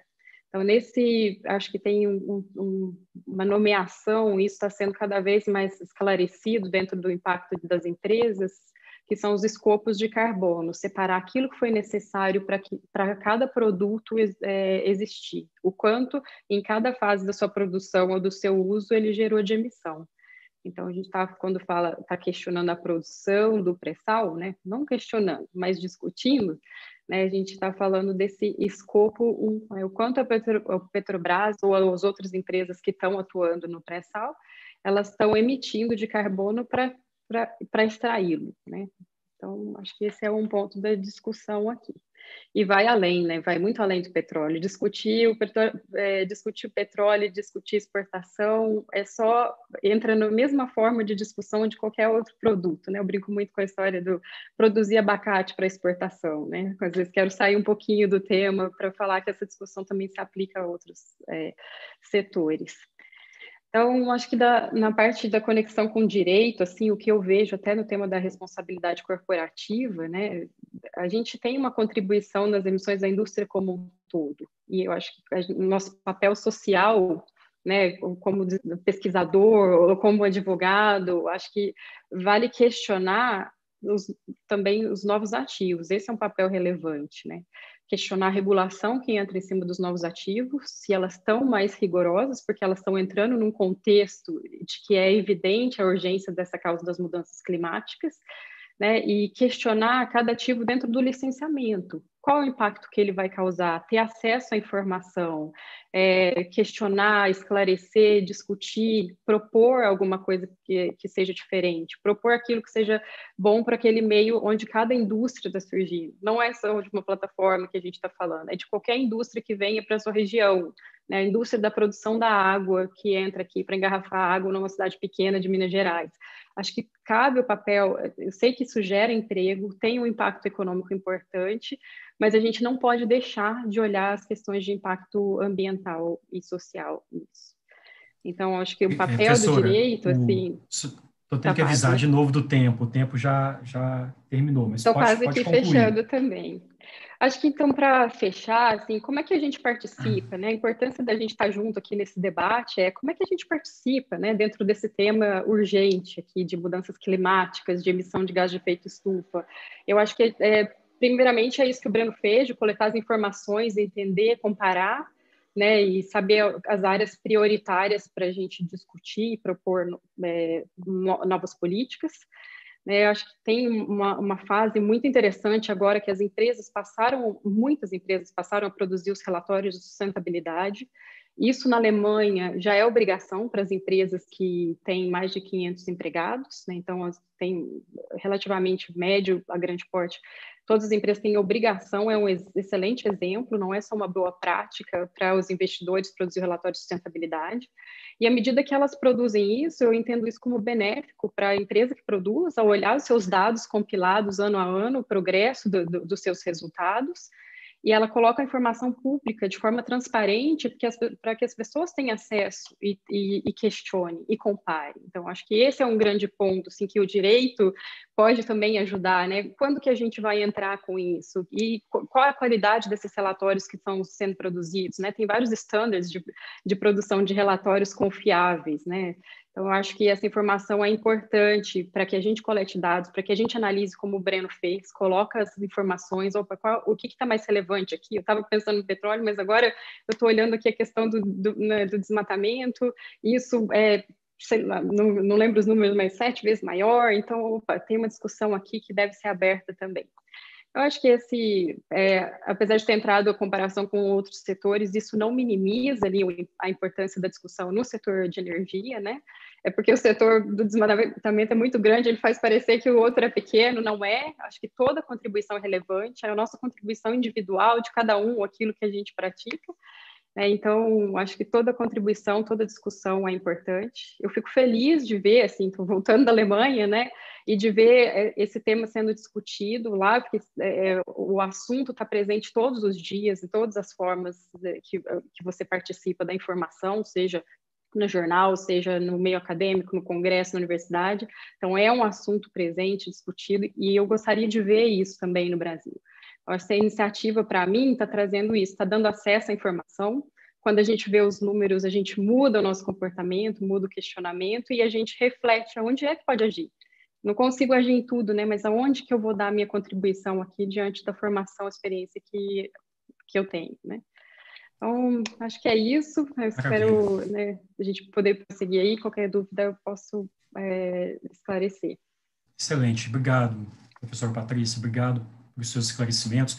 Infelizmente, eu tenho que fazer esse papel de mediador do tempo, né, o controlador do tempo, é sempre um desafio enorme, é, mas estamos indo bem. Por isso que eu passo imediatamente a palavra ao professor Rogério Rocco. O professor Rogério Rocco é professor de Direito Ambiental da Escola de Administração Judiciária do Tribunal de Justiça do Rio de Janeiro, professor também de Direito Ambiental da Escola da Magistratura do Estado do Rio de Janeiro, analista ambiental do ICMBio, e tem experiência né, na gestão pública, foi secretário de Meio Ambiente no município de Niterói.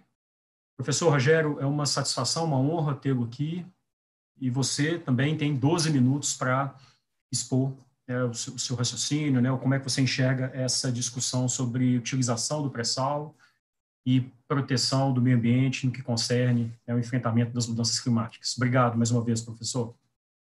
Obrigado, professor André de Paiva Toledo. Uma satisfação estar aqui novamente. Agradeço muito pelo convite. Agradeço a professora Karina Oliveira também. Parabenizo a iniciativa de, do programa de produzir essa discussão entre a produção acadêmica e as políticas públicas. Acho que isso é fundamental. A gente tentar é, cada vez mais incentivar que a produção acadêmica é, é, contribua com resultados concretos nas políticas públicas, e acho que esse é o papel do GERM, da UNB. E agradeço também ao Breno é, pela oportunidade de estar lendo e contribuindo aqui com sua dissertação. Bom, é, eu, enquanto ouvia os, os, as demais exposições, fiquei pensando aqui qual seria meu papel, já que eu não sou uh, um, um, um, pesquisador ligado à área é, da, da produção energética, nem mesmo dos recursos marinhos. Né? É, a minha experiência é, tem sido concentrada na área de gestão e especialmente das unidades de conservação, né? sou analista ambiental do Instituto Chico Mendes, mas na minha atuação acadêmica, na minha, é, no meu doutorado, que eu concluí no ano passado aqui na Universidade Federal Fluminense, o meu objeto de, de pesquisa foi é, uma análise da eficácia do estudo de impacto ambiental como instrumento da política nacional do meio ambiente na avaliação dos impactos é, do processamento de petróleo, usando como, como estudo de caso a Baía de Guanabara, aqui na, na região metropolitana do Rio de Janeiro, que é a área que concentra uma grande quantidade de atividades de processamento de petróleo e, é, consequentemente, é uma região que é altamente afetada é, social, ambiental e economicamente por essa atividade. Então, evidentemente, né, o pré-sal também inserido nesse contexto, já que a sua exploração é, é, movimentou novamente a indústria aqui nessa região, gerando muitos postos de trabalho, mas também trazendo consequências, riscos e consequências negativas para o meio ambiente. Né? Então, uma análise, é, o que eu pude constatar na análise dos estudos de impacto ambiental para essas atividades de petróleo ao longo de 20 anos, é que ele foi insuficiente é, numa análise concreta dos impactos dessas atividades, especialmente quando se diz respeito aos impactos sinérgicos e cumulativos da atividade. Isso absolutamente não é avaliado é, nos, nos estudos, apesar da obrigação de que seja. É, e, portanto, ah, esses impactos vêm se reproduzindo e causando uma série de consequências, como, em especial, a eliminação é, dos botos cinzas, que são uma espécie, é, é um, é uma espécie é, é, típica aqui da Baía de Guanabara e que, ao longo das últimas décadas, vem desaparecendo ao ponto de chegar hoje a uma população de pouco mais de 30 indivíduos aqui na Baía de Guanabara. É, então, minha análise do trabalho, ela é, talvez esteja desprovida de um conhecimento é, é, técnico do assunto, mas me permite um olhar com um certo distanciamento na avaliação, especialmente também dos quesitos que é, foram remetidos para nossa análise, né, a pedido da coordenação dos trabalhos. Mas eu acho que, é, no geral, o, tendo o, o, o ponto de vista de que o objetivo do trabalho do Breno foi analisar é, a, o papel do pré-sal nas emissões é, de gases do efeito estufa brasileiras é, e uma análise se essa, se essa exploração pode comprometer as metas de redução, eu entendo que é, o trabalho cumpriu seu objetivo. Porque, como como o próprio trabalho analisa, né, a, a exploração do petróleo no Brasil.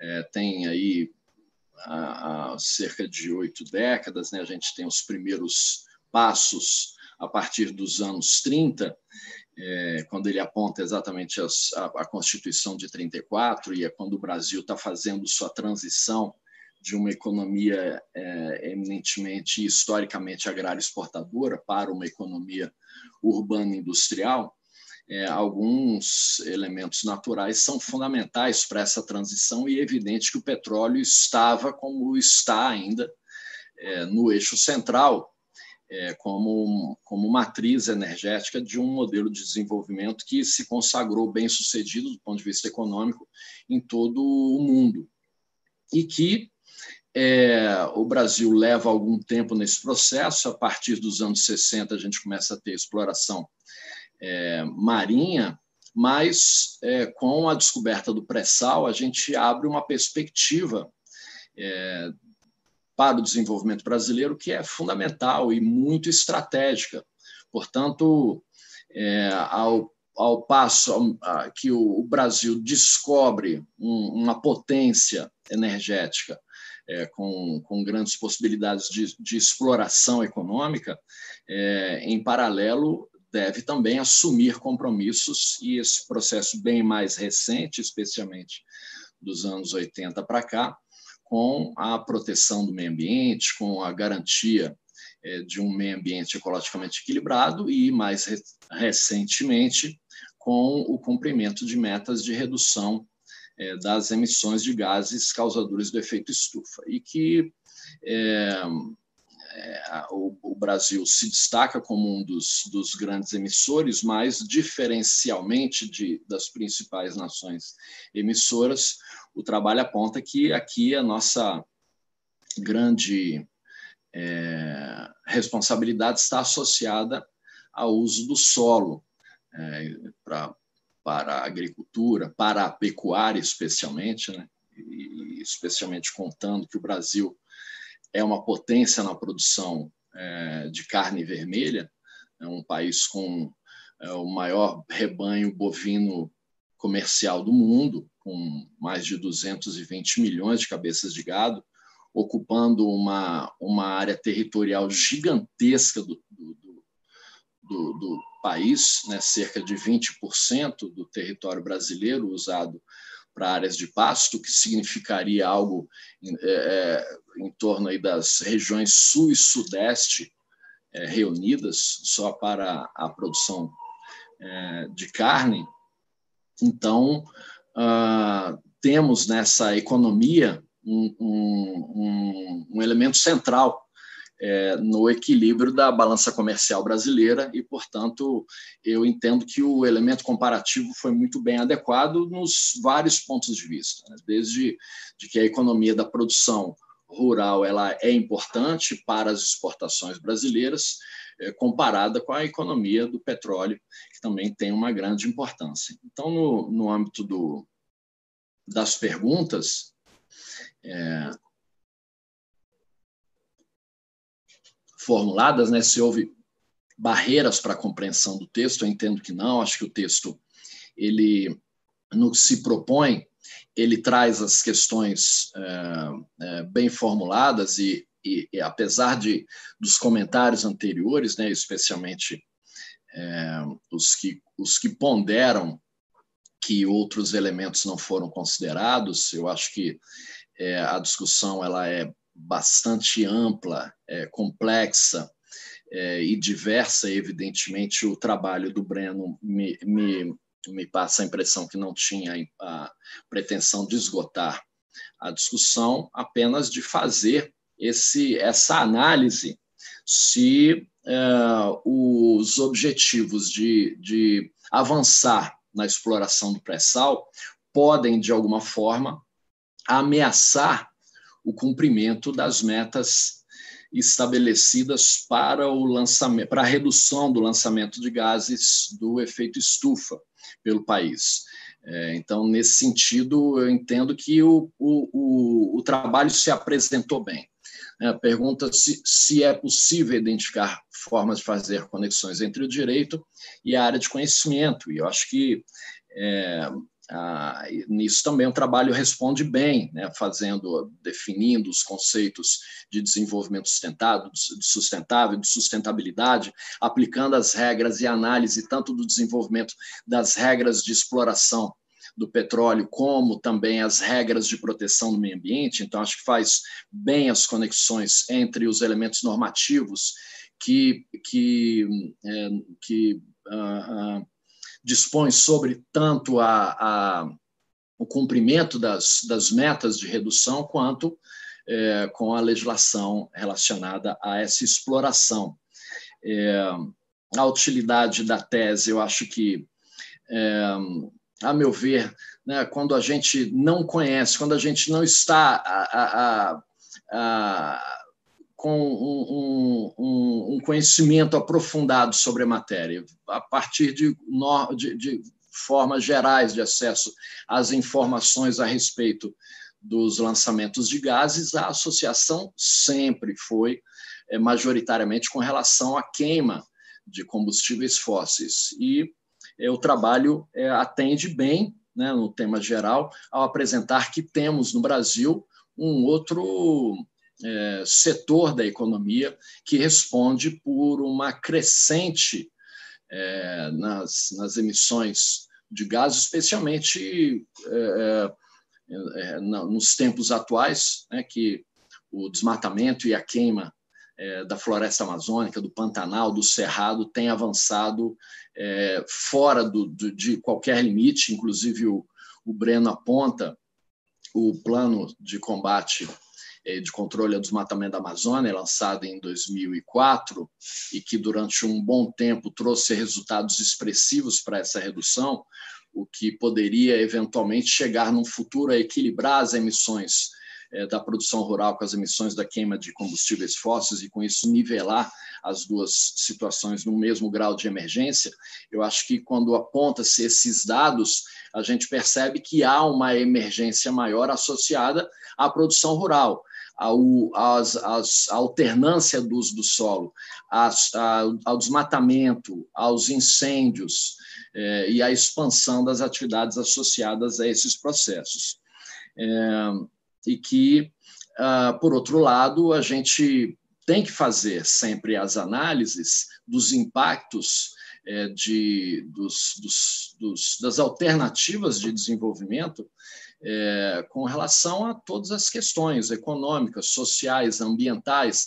Então, interessa para o Brasil prosseguir na produção, na, na exploração do pré-sal, é, e esse interesse pode comprometer a, as, os acordos internacionais, do qual o Brasil é signatário, é, me parece que a dissertação aponta para uma resposta em que é, nós poderíamos ter no âmbito da é, tanto da produção científica aplicada, mas aplicada às políticas públicas, a compreensão de que sim, nós podemos seguir avançando na exploração do pré-sal, é, utilizando como a, a professora Patrícia apontou, tecnologias é, modernas que diminuem as emissões tanto do processo de exploração quanto do processo de utilização desses, desses recursos é, é, de forma que não comprometam efetivamente. É evidente que tem que estar avaliados, tem que estar compatíveis com métodos que diminuam e que atendam às, metas de emissão das, da diminuição das emissões de gases pelo Brasil, mas que, é, se é uma alternativa importante para o país, é importante que a gente prossiga nessa exploração, pensando que, no médio e no longo prazo, é, essas tecnologias devem ser substituídas por outros por, os, por outras alternativas que gerem é, menos, menos gases do efeito estufa. É, portanto. Professor, professor só para controlar o tempo, nós já temos com 13 Sim. minutos, se eu puder concluir. Ah, desculpa. Desculpa, André, eu não, não vi. Você não me avisou antes, achei que você ia me avisar nos 10. Então já vou para a é, última. Deixei passar um pouquinho. Tá bom. É, a interface entre a dissertação e a propositura de políticas públicas, a pesquisa resulta na sugestão de, de políticas públicas. Então, é, essa última pergunta eu entendo que sim, que ela atende, ela traz elementos é, que eu acho que esse é essencial na política pública. A política pública é, é resultado de escolhas, que escolhas, escolhas que se fazem dentro daqueles parâmetros que o nosso regime constitucional e o nosso regime legal estabelece como como regras para o funcionamento da administração pública, mas é evidente que nosso sistema democrático, é, as, os governos têm a, a, capacidade de interpretar, de analisar os dados, as informações, de fazer opções com relação às políticas que vão aplicar, que vão priorizar. Portanto, eu entendo que, de fato, a dissertação traz contribuições para essas políticas públicas, porque traz é, um conjunto de discussões e reflexões que permitem que se tenha uma visão ampla e que se faça as devidas escolhas das políticas mais adequadas para o desenvolvimento e para o cumprimento das metas de redução. Obrigado, professor André. Desculpa aí pela, pela por ultrapassar o tempo aí dado. Não, não, não se preocupe, professor Rogério. Não se preocupe, está tudo, tá tudo, tá tudo bem. É, obrigado pelas considerações, obrigado pela sua né, a leitura que você fez do trabalho, essa análise crítica do texto do Breno e, e intercalando com a sua experiência profissional e acadêmica. Eu, antes de devolver a palavra para a professora Karina Oliveira, eu também vou ser muito breve, eu queria só apontar aqui alguns elementos que me foram surgindo, ouvindo os colegas que fizeram suas considerações anteriormente. É, quando o, a plataforma continental como regime jurídico foi estabelecido em Genebra, em 1958, o propósito era justamente garantir ao Estado costeiro direitos soberanos para utilizar dos recursos naturais daquele espaço geográfico em vista do seu desenvolvimento socioeconômico, né? muito com aquilo que o professor Giovanni Clark falou. Então, o Estado ele tem a liberdade, a possibilidade de fixar como é, esses recursos minerais, aí o petróleo, evidentemente, se destaca aí dentro desse conjunto mais amplo, vão, como serão utilizados, como isso será feito em benefício do próprio Estado costeiro. É, e aí nós temos a seguinte característica que me parece interessante do regime jurídico da plataforma continental, é que o Estado ele tem a liberdade de escolher se vai ou não utilizar esses recursos, o que difere do regime jurídico da zona econômica exclusiva, em que tem a obrigação de utilização ótima.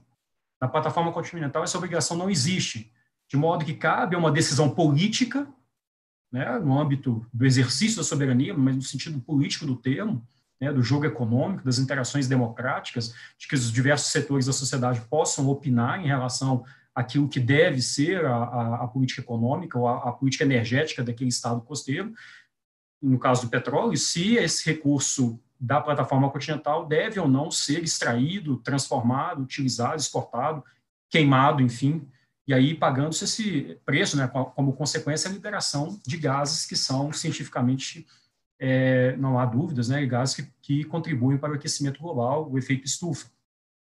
Então, passando por essa análise política, que me parece que a temática aqui do evento é importante, né, uma decisão que, que ultrapassa os limites estritamente jurídicos. Mas, evidentemente, que o, direito limita a decisão política. Né? Então, quando teve uma, a campanha eleitoral de 2014, não sei se vocês se lembram, para presidente da República, a presidência da República, houve um, um, é, uma polêmica, né, vou chamar de polêmica, em relação à utilização do pré-sal.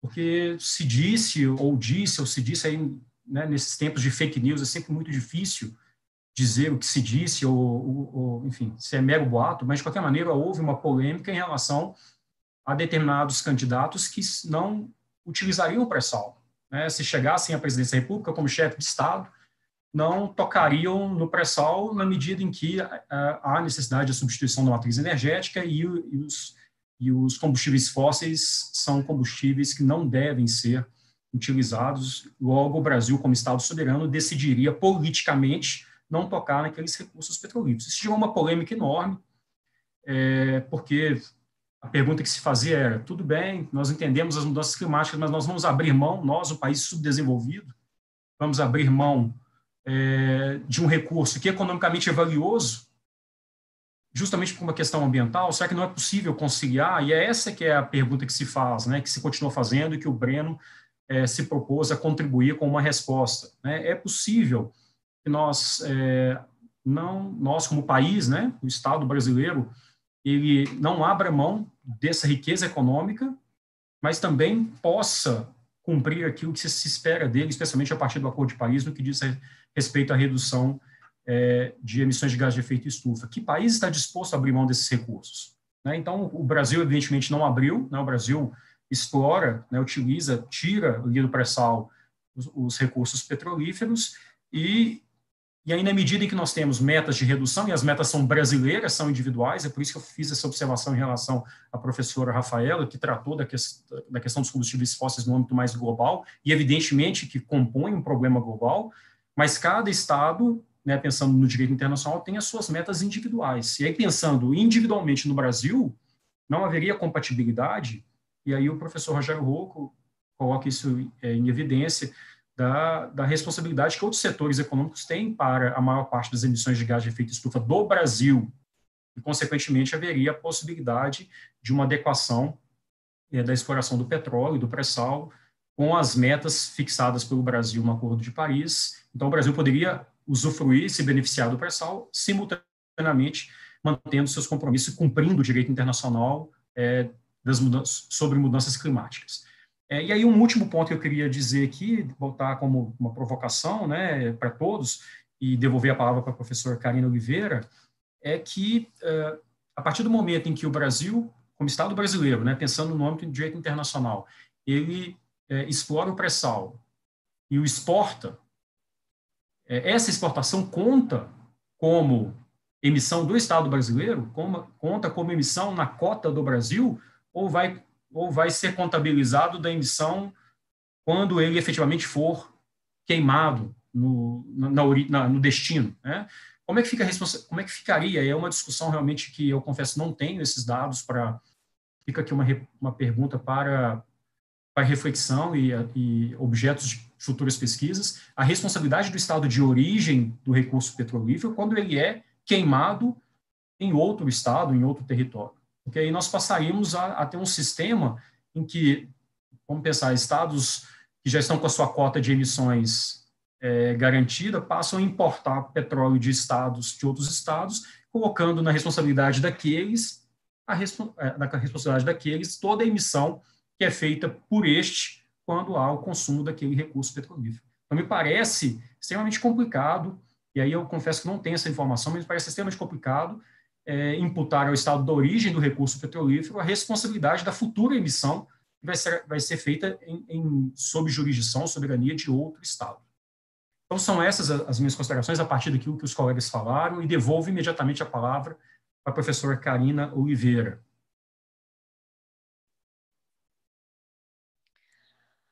Muito obrigada, André. Eu vou ser muito breve é, para apenas trazer aqui uma síntese né, da, da, dos objetivos desse webinário, que são principalmente um primeiro objetivo de conexão entre as áreas do conhecimento e um, um segundo objetivo de reflexão sobre políticas públicas. Então, eu acho que o webinário atendeu esses dois objetivos. É, com relação ao primeiro ponto, de conexão entre as áreas do conhecimento, é, eu acho que o, o, webinário acabou ficando bem jurídico, né? A maioria dos, dos participantes tem uma formação jurídica, é, mas isso não significou no final, né, um, uma falta de abordagem de aspectos que talvez outras áreas do conhecimento trariam, né?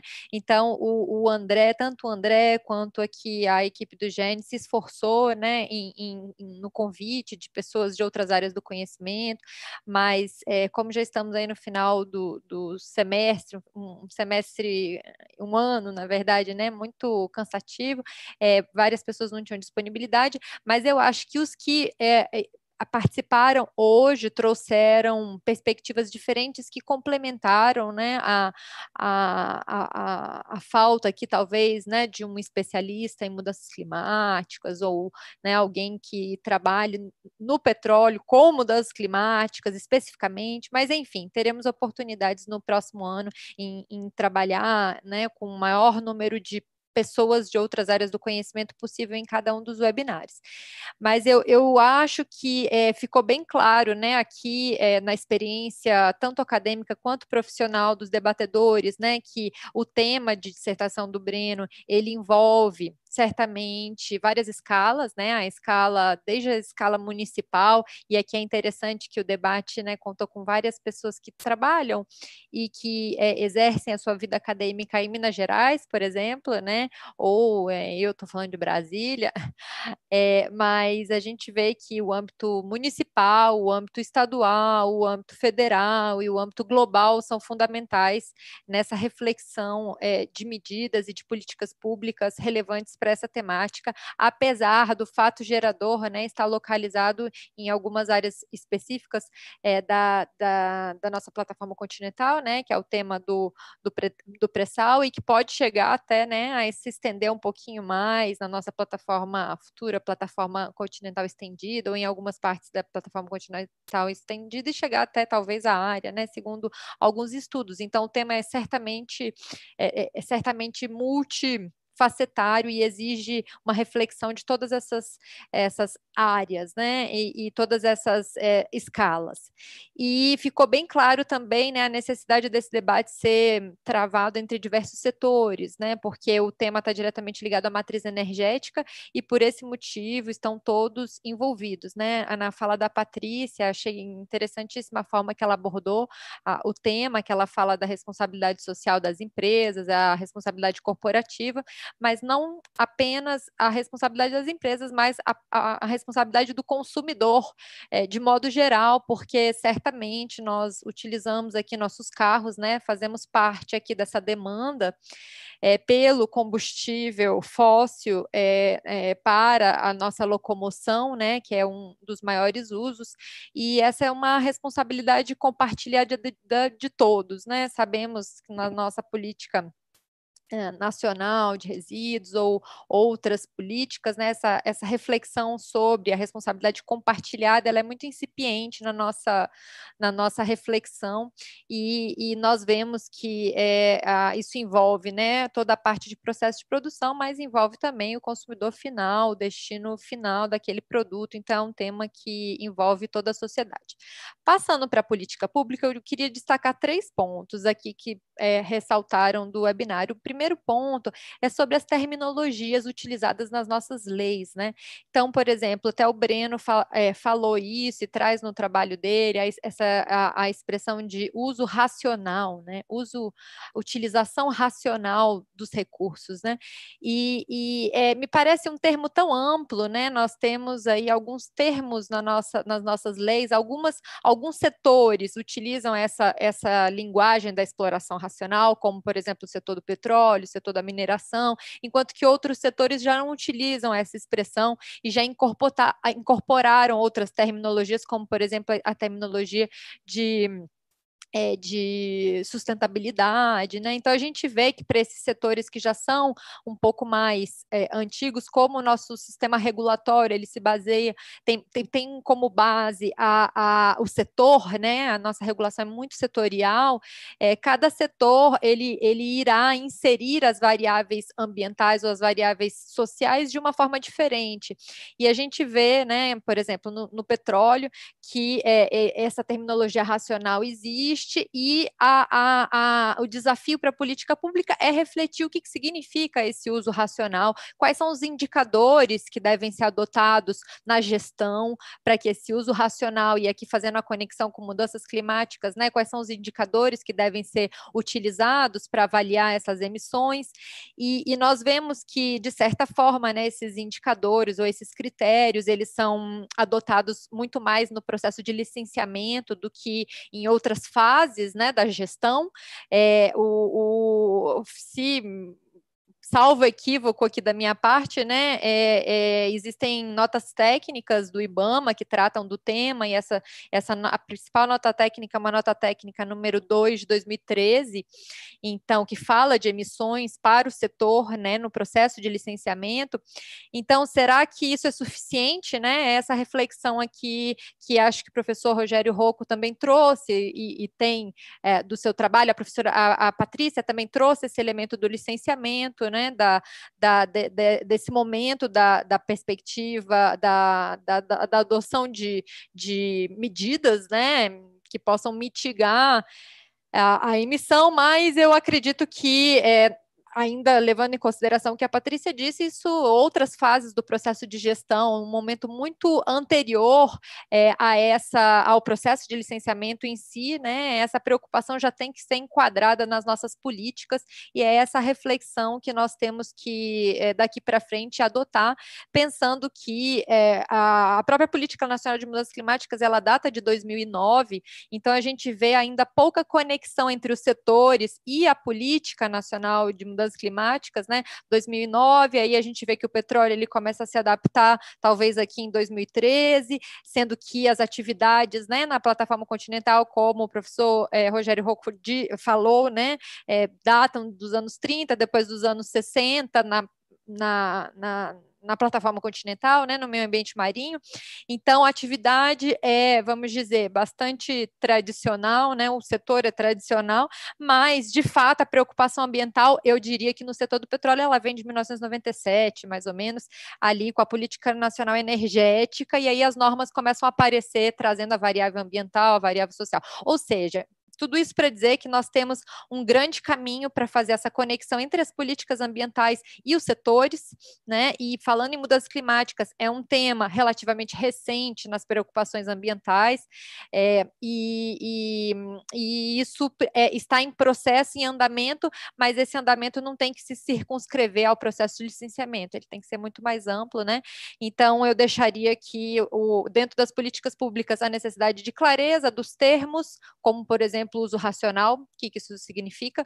O segundo ponto, a necessidade de, de fato, né, pensar em políticas não apenas ligadas ao instrumento do licenciamento, mas mais gerais, em todas as escalas, e uma reflexão intensa sobre os instrumentos, né, como, por exemplo, o uso de indicadores na gestão, é, e a melhor tecnologia disponível, que faz parte ali da legislação, da própria Política Nacional de é, Energética de 1997, traz essa necessidade de utilização da melhor tecnologia disponível, mas o que, que significa isso, né? Trazer isso de uma forma mais concreta para as nossas políticas públicas. Então é isso. É, ficam aqui as minhas breves, espero que breves considerações. Já passo, retorno a palavra ao professor André. Obrigado, professora Karina. Agora a gente passa para a etapa em que, em que o público faz perguntas. Eu queria consultar a professora Karina, nós temos aqui duas perguntas, mas não sei, por, em, em razão da hora, se fazemos as duas, se escolhemos uma. Eu acho que você pode fazer as duas, André, tá. e aí os debatedores se dividem para responder uma ou outra. Tá. Então, caros convidados, debatedores, é, Breno, professor Giovanni, professor Rafaela, professor Márcio Luiz, professora Patrícia, professor Rogério. É, há duas perguntas aqui que foram as mais votadas no aplicativo de perguntas é, para esse evento são, são, as seguintes. Então, eu vou fazer as duas e passo a palavra para vocês na ordem em que foi feita a apresentação, para que vocês tenham aí dois minutos, né? Então, realmente uma consideração bem objetiva, em razão da hora, sobre essas perguntas, né? Certamente vai ser um desafio enorme responder duas perguntas em dois minutos, mas, mas vamos lá, faz parte do, do jogo. Primeira pergunta. A exploração do pré-sal causa algum outro risco ao meio ambiente que não a, não só a emissão de gases de efeito estufa, especificamente causa danos à vida marinha. Então, além da questão climática, haveria outro risco ao meio ambiente na exploração do pré-sal? E a segunda pergunta, que é provocativa também: quem ganha e quem perde com a não minimização dos aspectos negativos da exploração do pré-sal? São essas duas perguntas. Então, passo a palavra ao Breno. Em dois minutos, tentar dar uma resposta a essas duas questões. Breno. Primeira, agradeço, professor.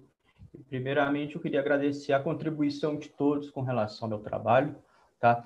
Queria explicar só mais uma vez que o trabalho ele ficou restrito à, à meta que o Brasil iria cumprir com relação ao Porto de Paris. Então, a gente não estendeu até porque tem que ter um limitar o trabalho. Eu confesso aqui que a dificuldade que eu tive é que cada capítulo do meu trabalho eu queria escrever sobre aquele tema do capítulo. Então, a gente vai se aprofundando sobre o tema, vai se apaixonando sobre o tema, e acaba que é, até, assim, é, é ruim para o pesquisador, porque ele, tem, ele é obrigado a se limitar é, a, a alguns posicionamentos, alguns conhecimentos, para poder chegar ao objetivo, para poder alcançar ao objetivo. E é claro que o trabalho principal, a gente, eu penso que a gente não coloca um ponto final no trabalho acadêmico.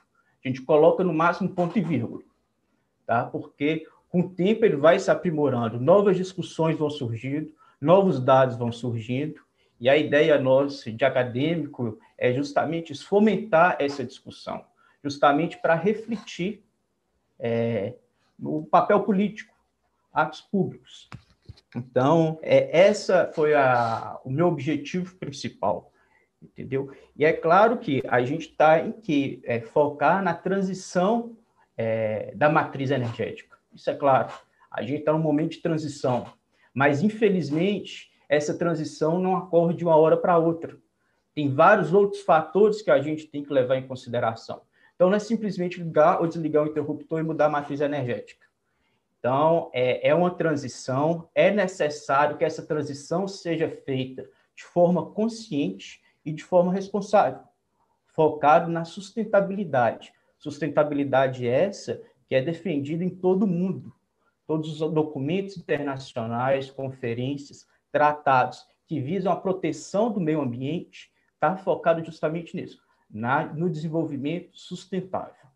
Dito isso, a pergunta, eu fico com a primeira aqui com relação a problemas ambientais que vão causar não só é, com relação à emissão de gases de efeito estufa, mas também na vida marinha. Sim, é, provável, provavelmente não, é, ocasiona a exploração do pré-sal, a exploração do petróleo, problemas marinhos. É por isso que é necessário o foco nosso sempre é, com relação à política pública séria, racional. É preciso olhar de forma macro, não de forma micro sobre a economia.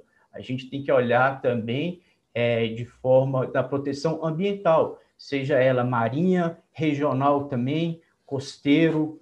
É, então, sim, é, é, um, é um leque de informações é, e de, de, problemas que a exploração é, do pré-sal pode trazer, e também é um leque de problemas que a não exploração pode não trazer. Então, é justamente esse o raciocínio, e com isso eu respondo à primeira pergunta. Obrigado. Obrigado, Breno. Professor Giovanni Clark, né, o senhor também tem alguns minutos para uma consideração final, né, são dois minutos aqui, com a tolerância um pouquinho de três, sobre isso, riscos ao, outros riscos ao meio ambiente, quem ganha e quem perde com a não minimização dos aspectos negativos da exploração do pré-sal. Eu queria primeiro agradecer a, a, o convite, parabenizar a você e a, é, a todos pela organização né, do webinário, tá, o Breno também pela exposição. Né? Eu vou ficar um pouquinho com a última pergunta, porque eu acho que acaba que engloba a primeira. Quem ganha e quem perde. Bom, se eu for é, é, olhar as, as notas, e, sobretudo os ensinamentos de dois é, grandes autores brasileiros que estão fazendo centenário esse ano, exatamente o professor Celso Forçado, na Economia, e o professor Florestan Fernandes, da Sociologia, eu precisamente ia falar que quem perde, basicamente, em vários aspectos econômicos, ambientais, e por aí em diante é o Brasil. Tá? Esse modelo exploratório que nós temos e que quer ser relaxado cada vez mais. Aliás, nós estamos tentando migrar até para o modelo exploratório de concessão ou flexibilizar mais ainda o modelo exploratório de partida, que nós é, vamos deixar claro que nós estamos aprofundando nosso modelo social econômico, ou melhor, nosso sistema econômico social dependente, né, de exportação de riqueza e de continuidade é, de nossa fragilidade social, econômica e tecnológica. Então, basicamente, o que eu percebo, quanto mais quando nós percebemos a quebra do monopólio do petróleo pela Petrobras só isso não resolveu né, para o capital internacional. E eles agora o quê? Querem também a mudança do regime de exploração através né, da alteração do regime de é, partilha do petróleo do pré-sal. Muito obrigado, é um prazer estar com vocês. Apesar do tempo reduzido, acho que deu para poder dar uma noção da minha visão sobre a temática. Obrigado, professor Giovanni Clark. Uma honra tê-lo aqui.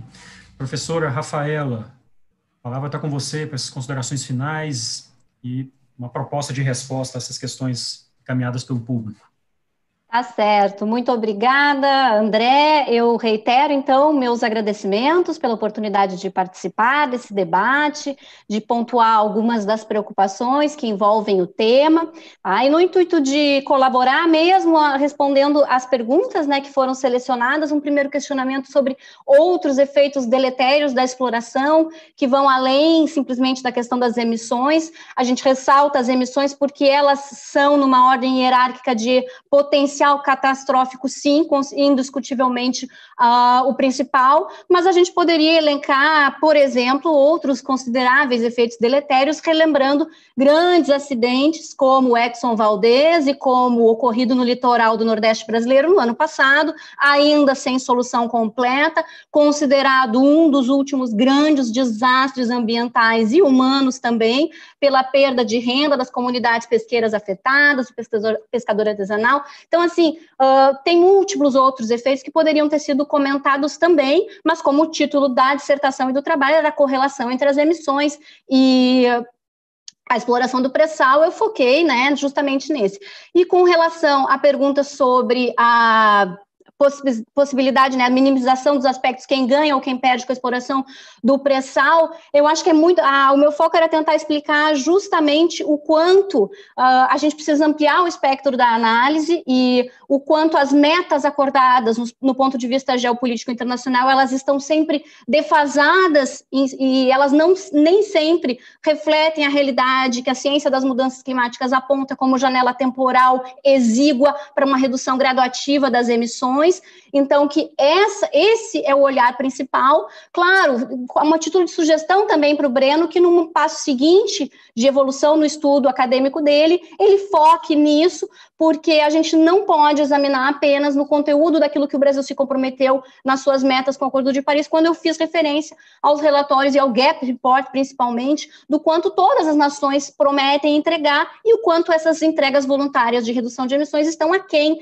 dos objetivos traçados principalmente por todos os relatórios do IPCC desde 2007, quando disse que o aquecimento global era inequívoco e que a raiz era antropogênica, e agora em 2018, quando reforça justamente o que precisa ser feito, em qual grau e qual velocidade. Tá? Eu, enfim, agradeço a oportunidade, deixei meu e-mail nos slides, assim, para que essa conversa continuasse, agradeço a convite da Karina e faço uma referência, um especial agradecimento ao fato de ser um texto produzido na Dom Helder, eu tenho a extrema admiração pela qualidade dos trabalhos, uma referência ah, muito expressiva no professor, procurador, pesquisador, o Marcelo Koch, com quem tive recentemente no TRF4, agora final de novembro, discutindo mineração, barragens, mineração de carvão e de minério de ferro, então, meu total respeito e admiração foram apenas alguns insights e sugestões para o Breno uh, evoluir na pesquisa, quem sabe aí no patamar acadêmico a nível de doutorado. É só isso. Obrigada, André. Obrigado a você, professor Rafaela. Realmente, o professor Marcelo Koch é uma referência, colega aqui também nosso, meu do professor Márcio Luiz. É, fico feliz da menção à nossa instituição e ao, e ao colega Marcelo Koch. É, professor Márcio Luiz, você que também é aqui da Dom Helder, a palavra para suas considerações finais.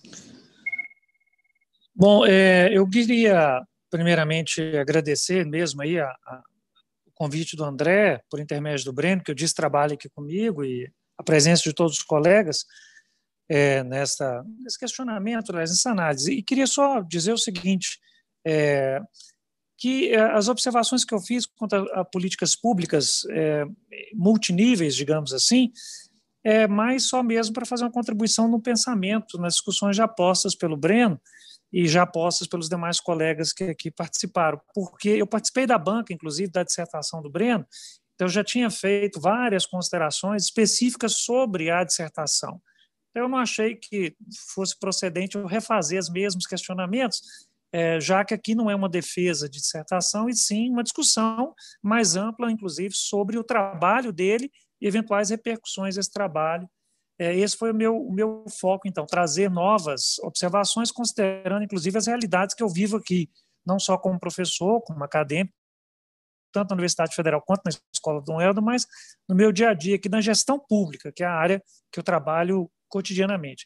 É, respondendo rapidinho, essa questão dos efeitos deletérios são múltiplos, eu acho que um deles, sem considerar a questão ambiental, é realmente o aspecto tecnológico, científico. Nós não temos, ainda que a professora Patrícia tenha colocado questões aqui de natureza tecnológica e científica, nós não temos condições tecnológicas e científicas de um médio prazo fazer uma mudança de toda a matriz energética, que ainda está galgada substancialmente no petróleo. Essa mudança ela será de longuíssimo prazo. Então, até lá, nós continuaremos tendo os efeitos é, próprios do que já vivenciamos aí sob a perspectiva ambiental, socioeconômica. Rapidinho, sobre quem perde. O professor Giovanni Clark foi muito feliz no que ele disse. Eu acho que esse marco regulatório de exploração ele é altamente pernicioso ao Brasil. É favorável a outros mercados, inclusive a gente fala muito do mercado privado, mas as grandes companhias petrolíferas do mundo são estatais, ainda que em parte. Então, quer dizer, outros estados também ganharão, além da iniciativa privada.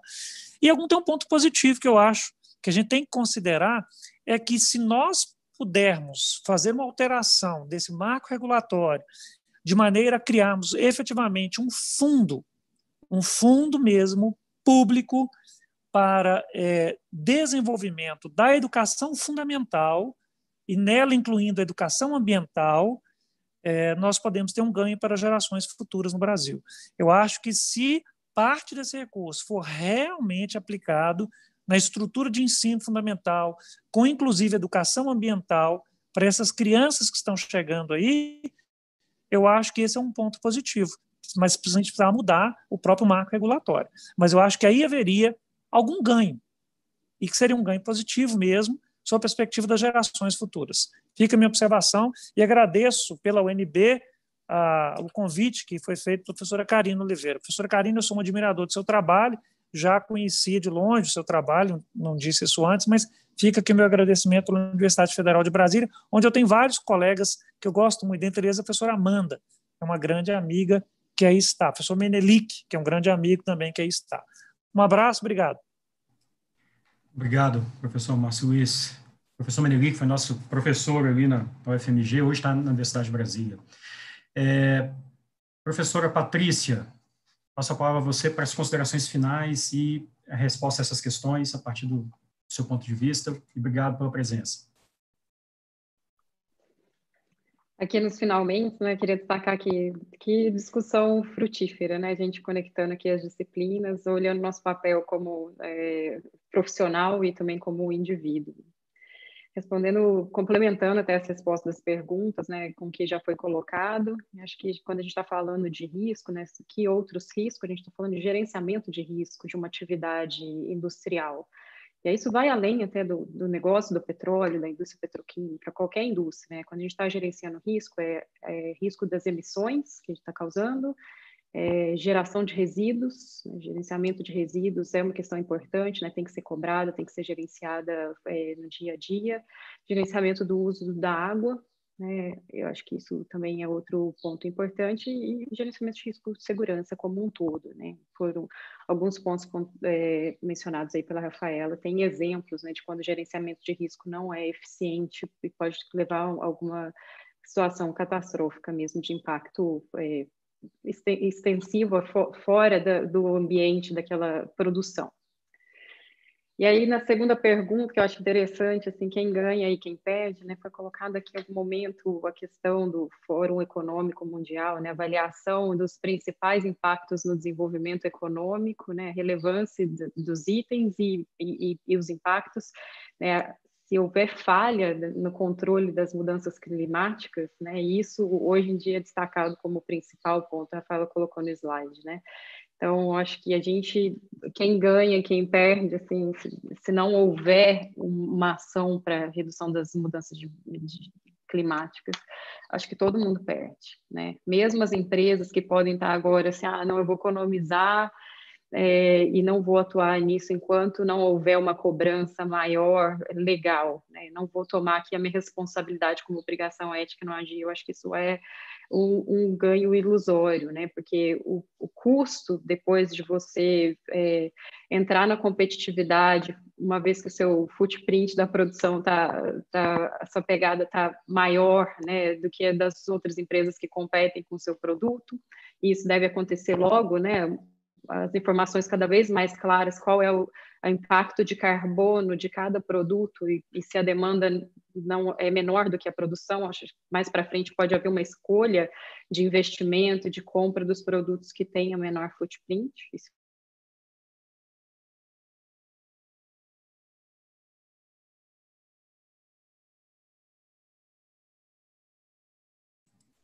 Acho que a professora Patrícia travou o microfone dela.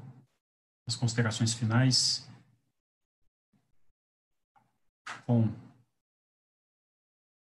então eu vou, eu, eu enfim, enquanto aguarda. Patrícia, você me, me escuta? Acho que desconectou. Então eu passo a palavra, professora Patrícia, você, você me escuta? Bom, eu passo então a palavra para o professor Rogério Rocco, também para suas considerações finais e respostas às duas perguntas feitas. Professor, a palavra está com você. Bom, professor André, mais uma vez eu agradeço essa oportunidade. A, a Patrícia voltou, quer, quer abrir para ela terminar? Patrícia, voltou? Então, então vamos Oi, lá. Desculpa, eu, eu, nem sei em que ponto parou, mas eu queria só destacar na segunda resposta que eu acho que a, a, a perda é para todos, né? Claro que se a gente pensa que está economizando agora, mas a gente está já diante de uma causa urgente. Né? Não vejo outra alternativa, senão em todas as áreas, em todos os setores, a gente ter iniciativas de redução de impacto ambiental e redução de emissão de carbono. Então, isso, é, para mim, foi destacado em todas as falas aqui como causa urgente e prioritária. Maravilha. Obrigado, professora, pela presença, pelas suas considerações. Professor Rogério Rocco, a palavra está com você. Perfeito. Então, é, eu renovo meu agradecimento a essa oportunidade, à professora Karina, ao professor André, é, parabéns ao Breno, e também agradeço a oportunidade de estar aqui com as professoras Rafaela, Patrícia, com o professor Giovanni, o professor Márcio. É uma satisfação dividir essa mesa com vocês. E eu é, concluo, então, pegando a primeira pergunta, né?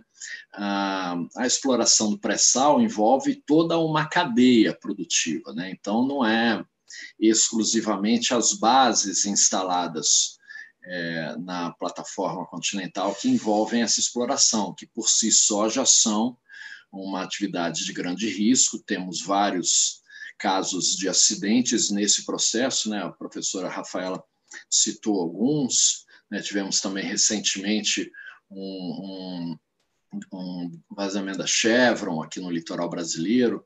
É, enfim, então é uma atividade que tem um alto grau de risco na sua é, exploração, mas é, talvez especialmente no seu processamento e no seu transporte porque para dar suporte à exploração do pré-sal foi necessário o reforço da implementação de estruturas de apoio é, em, em, no litoral, especialmente nos estados do Espírito Santo, Rio de Janeiro e São Paulo, é, e né, que são plataformas, são bases de, de manutenção das plataformas, é, são as próprias estruturas de processamento, as refinarias de petróleo, é, os, os sistemas de transporte envolvendo grandes projetos lineares de, de dutos levando esse óleo é, esse gás para vários lugares, e essas atividades envolvem também um grande risco, mas, acima de tudo, um histórico gigantesco de acidentes e desastres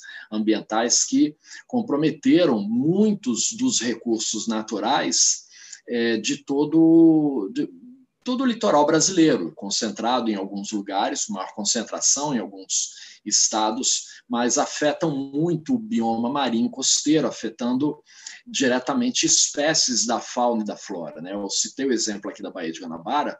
Aqui nós temos uma planta industrial da década de 50, que é a refinaria do Duque de Caxias.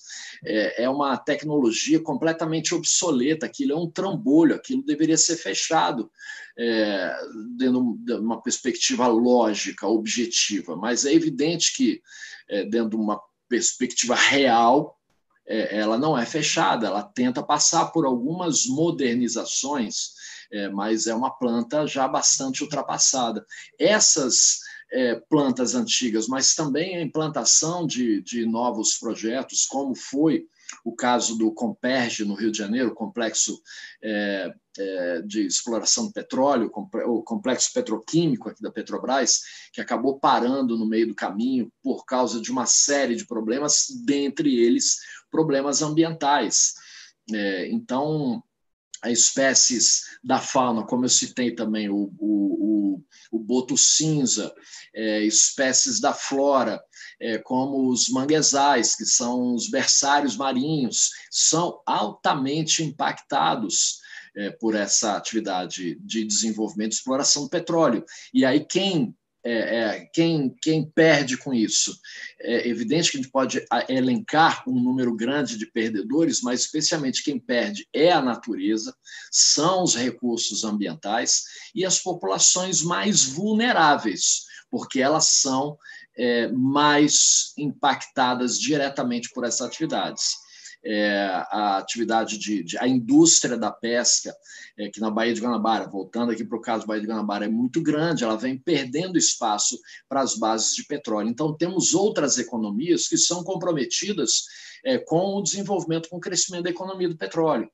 Então, é uma discussão muito ampla, temos muitos riscos, mas é, o objeto da nossa discussão concentrou essa questão sobre os, o lançamento dos gases do efeito estufa, é, e, portanto, a discussão foi bastante focada nisso, mas é evidente que esse mesmo, essa mesma discussão ampla caberia para avaliar os impactos uh, socioambientais e econômicos de toda a cadeia de exploração do petróleo, especialmente do pré-sal, nos últimos anos, que envolve, de fato, uma série de riscos que devem ser ponderados, avaliados e mitigados e compensados nos processos de licenciamento ambiental.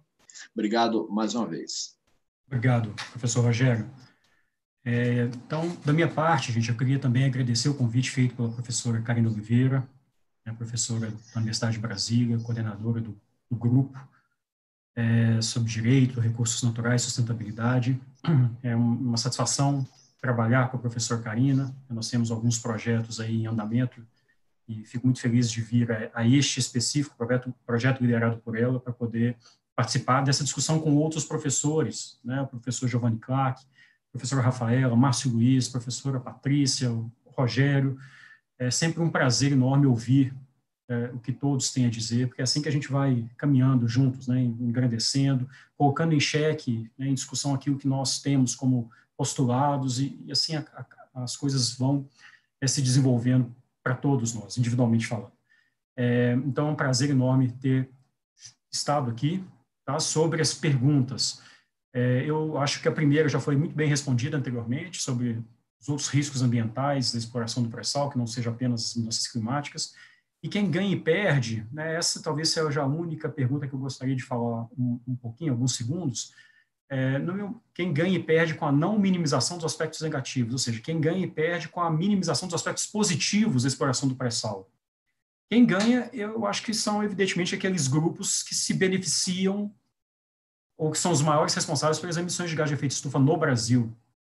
Né? Então, o professor Rogério Rocco falou do, do setor agroindustrial, do, do, do, setor que está envolvido diretamente com a utilização né, do, do, território terrestre e, consequentemente, envolvido com toda a parte referente a desmatamento, queimadas e, e, que realmente representa, como o próprio trabalho do Breno demonstrou, no caso brasileiro, né, a, são responsáveis pela maior parte das emissões de gás de efeito estufa. Então, o, quem ganha com a desvalorização da utilização do pré-sal é justamente quem deveria se adequar para que a utilização do pré-sal pudesse ser inserida num contexto de sustentabilidade. É, e quem perde é justamente, a, eu entendo que quem perde, como o professor Giovanni Clark falou, é a, o Estado brasileiro, né, o povo brasileiro, no sentido de que passa a enxergar uma alternativa de uma, de uma maneira né, enviesada, uma maneira é, que não corresponde àquilo que deveria ser, então responsabilizando um determinado setor por uma situação que, na verdade, a responsabilidade não é deste setor, e sim de outro, e continua se beneficiando, que justamente é aquele setor ao qual me referi inicialmente. É, então, me parece que nós, como nação, é, estamos numa situação, claro que não, não é uma, uma, uma, situação que se prolonga no tempo, é uma discussão que vai sendo continuada a partir de 2010, quando se efetiva a utilização do pré-sal, isso vai sendo colocado em pauta, mas nós, como nação, corremos o risco de perder uma excelente oportunidade de usufruir do, dos recursos naturais da plataforma continental, que juridicamente são recursos do Estado costeiro, em vista da melhoria das condições socioeconômicas das pessoas que aqui vivem, em razão de uma falsa impressão de que o maior responsável pelas emissões de gás de efeito estufa no Brasil seria justamente o setor é, de petróleo. Então, são essas as minhas considerações. Agradeço mais uma vez, professora Karina Oliveira, o convite e devolvo a palavra para você. Muito obrigada, André. Eu que agradeço é, aqui tanto a, a, a, todos os debatedores e debatedoras pelas contribuições excelentes. É, agradeço em especial ao, ao Breno pela disponibilidade em trazer o seu trabalho para o debate e a parceria aqui com o André, como ele disse, não apenas aqui nessa iniciativa, mas somos membros da diretoria do IBDMA, Instituto Brasileiro para o Direito do Mar, então é, é, agradeço a colaboração desde o início, incentivo a, a, esses webinários especificamente, e acho que é, é vocês deixaram aqui uma contribuição significativa para o que nós estamos buscando como finalidade para esses webinários, que é fazer a conexão entre as áreas do conhecimento, bem como refletir em políticas públicas para o tema. Bom, então, é, aqui para finalizar, como esse é o último webinário, é, da, dessa primeira série, eu queria deixar umas informações administrativas, né, que constantemente nós estamos sendo questionados sobre os certificados, já pedi um, desculpas publicamente por ainda é, termos enviado poucos dos, web, dos certificados, mas todos receberão os certificados para todos que participaram desde o início, ficam aqui os meus sinceros agradecimentos a todos que contribuíram ativamente, não apenas para esse webinário, mas, mas para vários webinários, agradeço aqui na pessoa do Rosalvo, é, que está presente em vários webinários, com perguntas, com comentários, sempre muito pertinentes. Em nome dele, eu agradeço a todos e a todas que acompanharam essa série, trouxeram suas contribuições, fizeram perguntas, movimentaram e nos incentivaram a continuar, e por esse motivo, ano que vem, faremos uma nova agenda. É, e eu faço também, vou fazer aqui um agradecimento é, especial à comissão organizadora e aos colaboradores, mas antes disso eu queria é, convidar aqui o, o, Leopoldo Cavaleri, não vou falar o último sobrenome, Leopoldo. O Leopoldo ele fez parte né, da Secretaria Executiva do Painel do, do Painel Mar de 2015 a 2020. Ele é cientista da área de etno ecologia, etnoconservação marinha e governança dos oceanos. Está envolvido na construção de redes de aprendizagem para ação, utilizando métodos inter e transdisciplinares e promovendo engajamento voluntário para o aperfeiçoamento da governabilidade e saúde dos oceanos. Então, por meio é, do Leopoldo e da fala do Leopoldo, já vou passar a palavra para ele, eu gostaria de agradecer a todos os colaboradores, a todas as instituições parceiras que desde o início apoiaram essa iniciativa, indicaram debatedores, é, participaram ativamente na construção de cada um dos webinários. Então, vou passar rapidamente a palavra ao Leopoldo e logo após eu farei um agradecimento final a todos e a gente finaliza o webinário. Então, Leopoldo, a palavra é sua. Olá, Karina. Olá a todos os participantes, panelistas, os ouvintes no YouTube. Ah, bom, as minhas palavras são de agradecimento e, e congratulação. É, quando lá atrás, é, acho que foi junho, né, junho, julho, quando a, a, a Karina, a, né, que é uma grande parceira do Painel Mar, nos procurou para pensar um formato né, de, de trabalho online, remoto, ah, para poder levar os temas da, do direito do mar é, além, né, além da, da, da, da, dos, dos, da sala de aula, além dos, dos auditórios, assim, a gente não tinha ideia do, do sucesso que seria essa iniciativa, né? Aí passaram alguns meses e temos aqui no, no, no YouTube, aqui no, no, canal do Gerne, já 16 uh, temas trabalhados com profundidade, alguns com 300, 400, 500 visualizações, 800 visualizações aqui no caso do zoneamento ecológico. Então a gente vê que é, existe um interesse muito grande é, por informação de qualidade aí nessa interface entre né, a, a, ciência do direito do mar e a, as políticas públicas. Né? Parabenizar pela iniciativa de envolver não, não só acadêmicos, como uh, gestores e tomadores de decisão. É, existe aí um capital de informação fenomenal para a gente trabalhar em redes. E só que, rapidamente lembrando que em 2016, quando uh, foi desenvolvido um, um seminário de interredes também em Brasília, lá atrás, uh, a gente falou muito de quanto uh, os grupos que trabalhavam no direito do mar estavam uh, distantes do trabalho, do cerne do trabalho em rede, do advocacy e da, e, e da gestão. E, inclusive, inclusive, fizemos um mapa que mostrava isso claramente. Né? E aqui a gente tem a satisfação de, de, de, se, né? de, de, de, de, de entender agora, né? passando alguns anos, que uh, a parceria eh, do GERN e das uh, organizações que integram aí o, o, grupo na UNB, no Direito do Mar, estão é, realmente se aproximando cada vez mais da sociedade, trazendo relevantes, temas importantes e principalmente envolvendo a juventude, né, que é também um foco de ação do Painel Mar, do Programa Horizonte Oceânico Brasileiro. Então, por meio aí das, das dissertações e teses, levantando é, debates tão importantes. Então, todos de parabéns e esperamos que pudemos, puder, né, que a gente possa continuar parceiro aí em outras iniciativas. Muito obrigado, Karina, e bom, e bom final de ano a todos.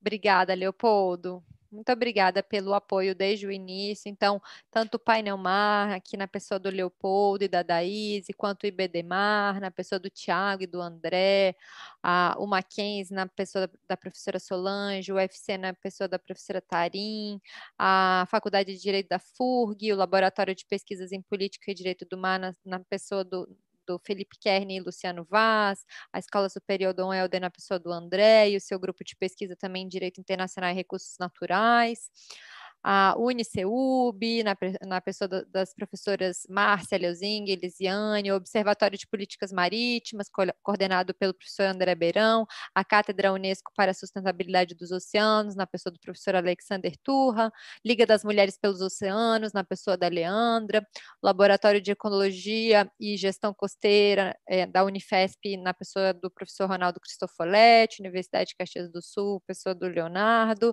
é, Subtil, e a CT para Oceano, na pessoa do professor Ricardo Coutinho, Oceano na pessoa do Zamboni, Instituto Soluções na, na pessoa do Pedro, Univale na, na pessoa do, do Marcos, professor Marcos Poletti, a CECIRME é, e o MCTI, que apoiaram a CECIRME, vários dos webinários, o MCTI, os webinários principalmente que participaram, o Instituto Brasileiro para um Planeta Verde, então todos é, contribuíram com indicações é, e com é, comentários, e todos estarão envolvidos também na produção da no, das notas técnicas desses webinários. De cada um, de cada webinário sairá uma nota técnica, cujo, cujo objetivo será reunir as propostas tanto da dissertação e da tese do aluno, quanto a, as contribuições dos debatedores. Essas notas técnicas já estão é, sendo produzidas, algumas já estão prontas, mas a ideia é nós conseguirmos reunir todas as notas técnicas, passarmos para os colaboradores também inserir contribuírem contribuições.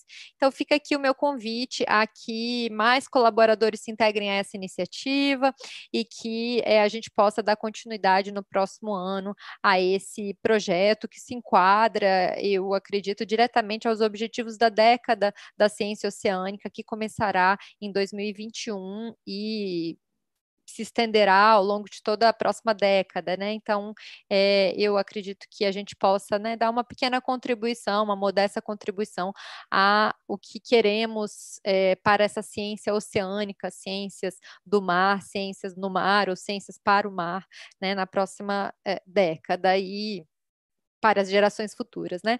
Então, é, meus agradecimentos a todas as instituições, agradeço também a toda a comissão organizadora, formada pelas professoras da UNB, é, que estão aqui sempre como mediadoras, a professora Ana Cláudia Farranha, a professora Ana Flávia Barros Platiot, do Instituto de Relações Internacionais, a professora Gabriela, a professora Inês, o, e os mestrandos, doutorandos, graduandos da UNB, o Johnny, a Fernanda Fernandes, a Larissa Coutinho, o Adriano Ávila, a Naomi, a Marcela, a Natália, o Iarque, André Ferraz, Ana Luísa, é, o Roberto da UNB TV, e certamente eu deixei de falar é, incluir alguém, mas eu queria só dizer que esse projeto ele não teve essa, esse sucesso, né, sem a, o auxílio e o apoio de muitas instituições, de muitas pessoas e de todo o grupo de pesquisa envolvido nesses trabalhos. Então, ficam aqui os meus sinceros agradecimentos e até o próximo ano, pretendemos retornar com uma agenda em, a partir de fevereiro, e em breve a gente vai divulgar, enviar os certificados, bem como divulgar as notas técnicas que foram o resultado desses webinários. Muitíssimo obrigada a todos e a todas e até ano que vem. Boas festas e bom final de ano.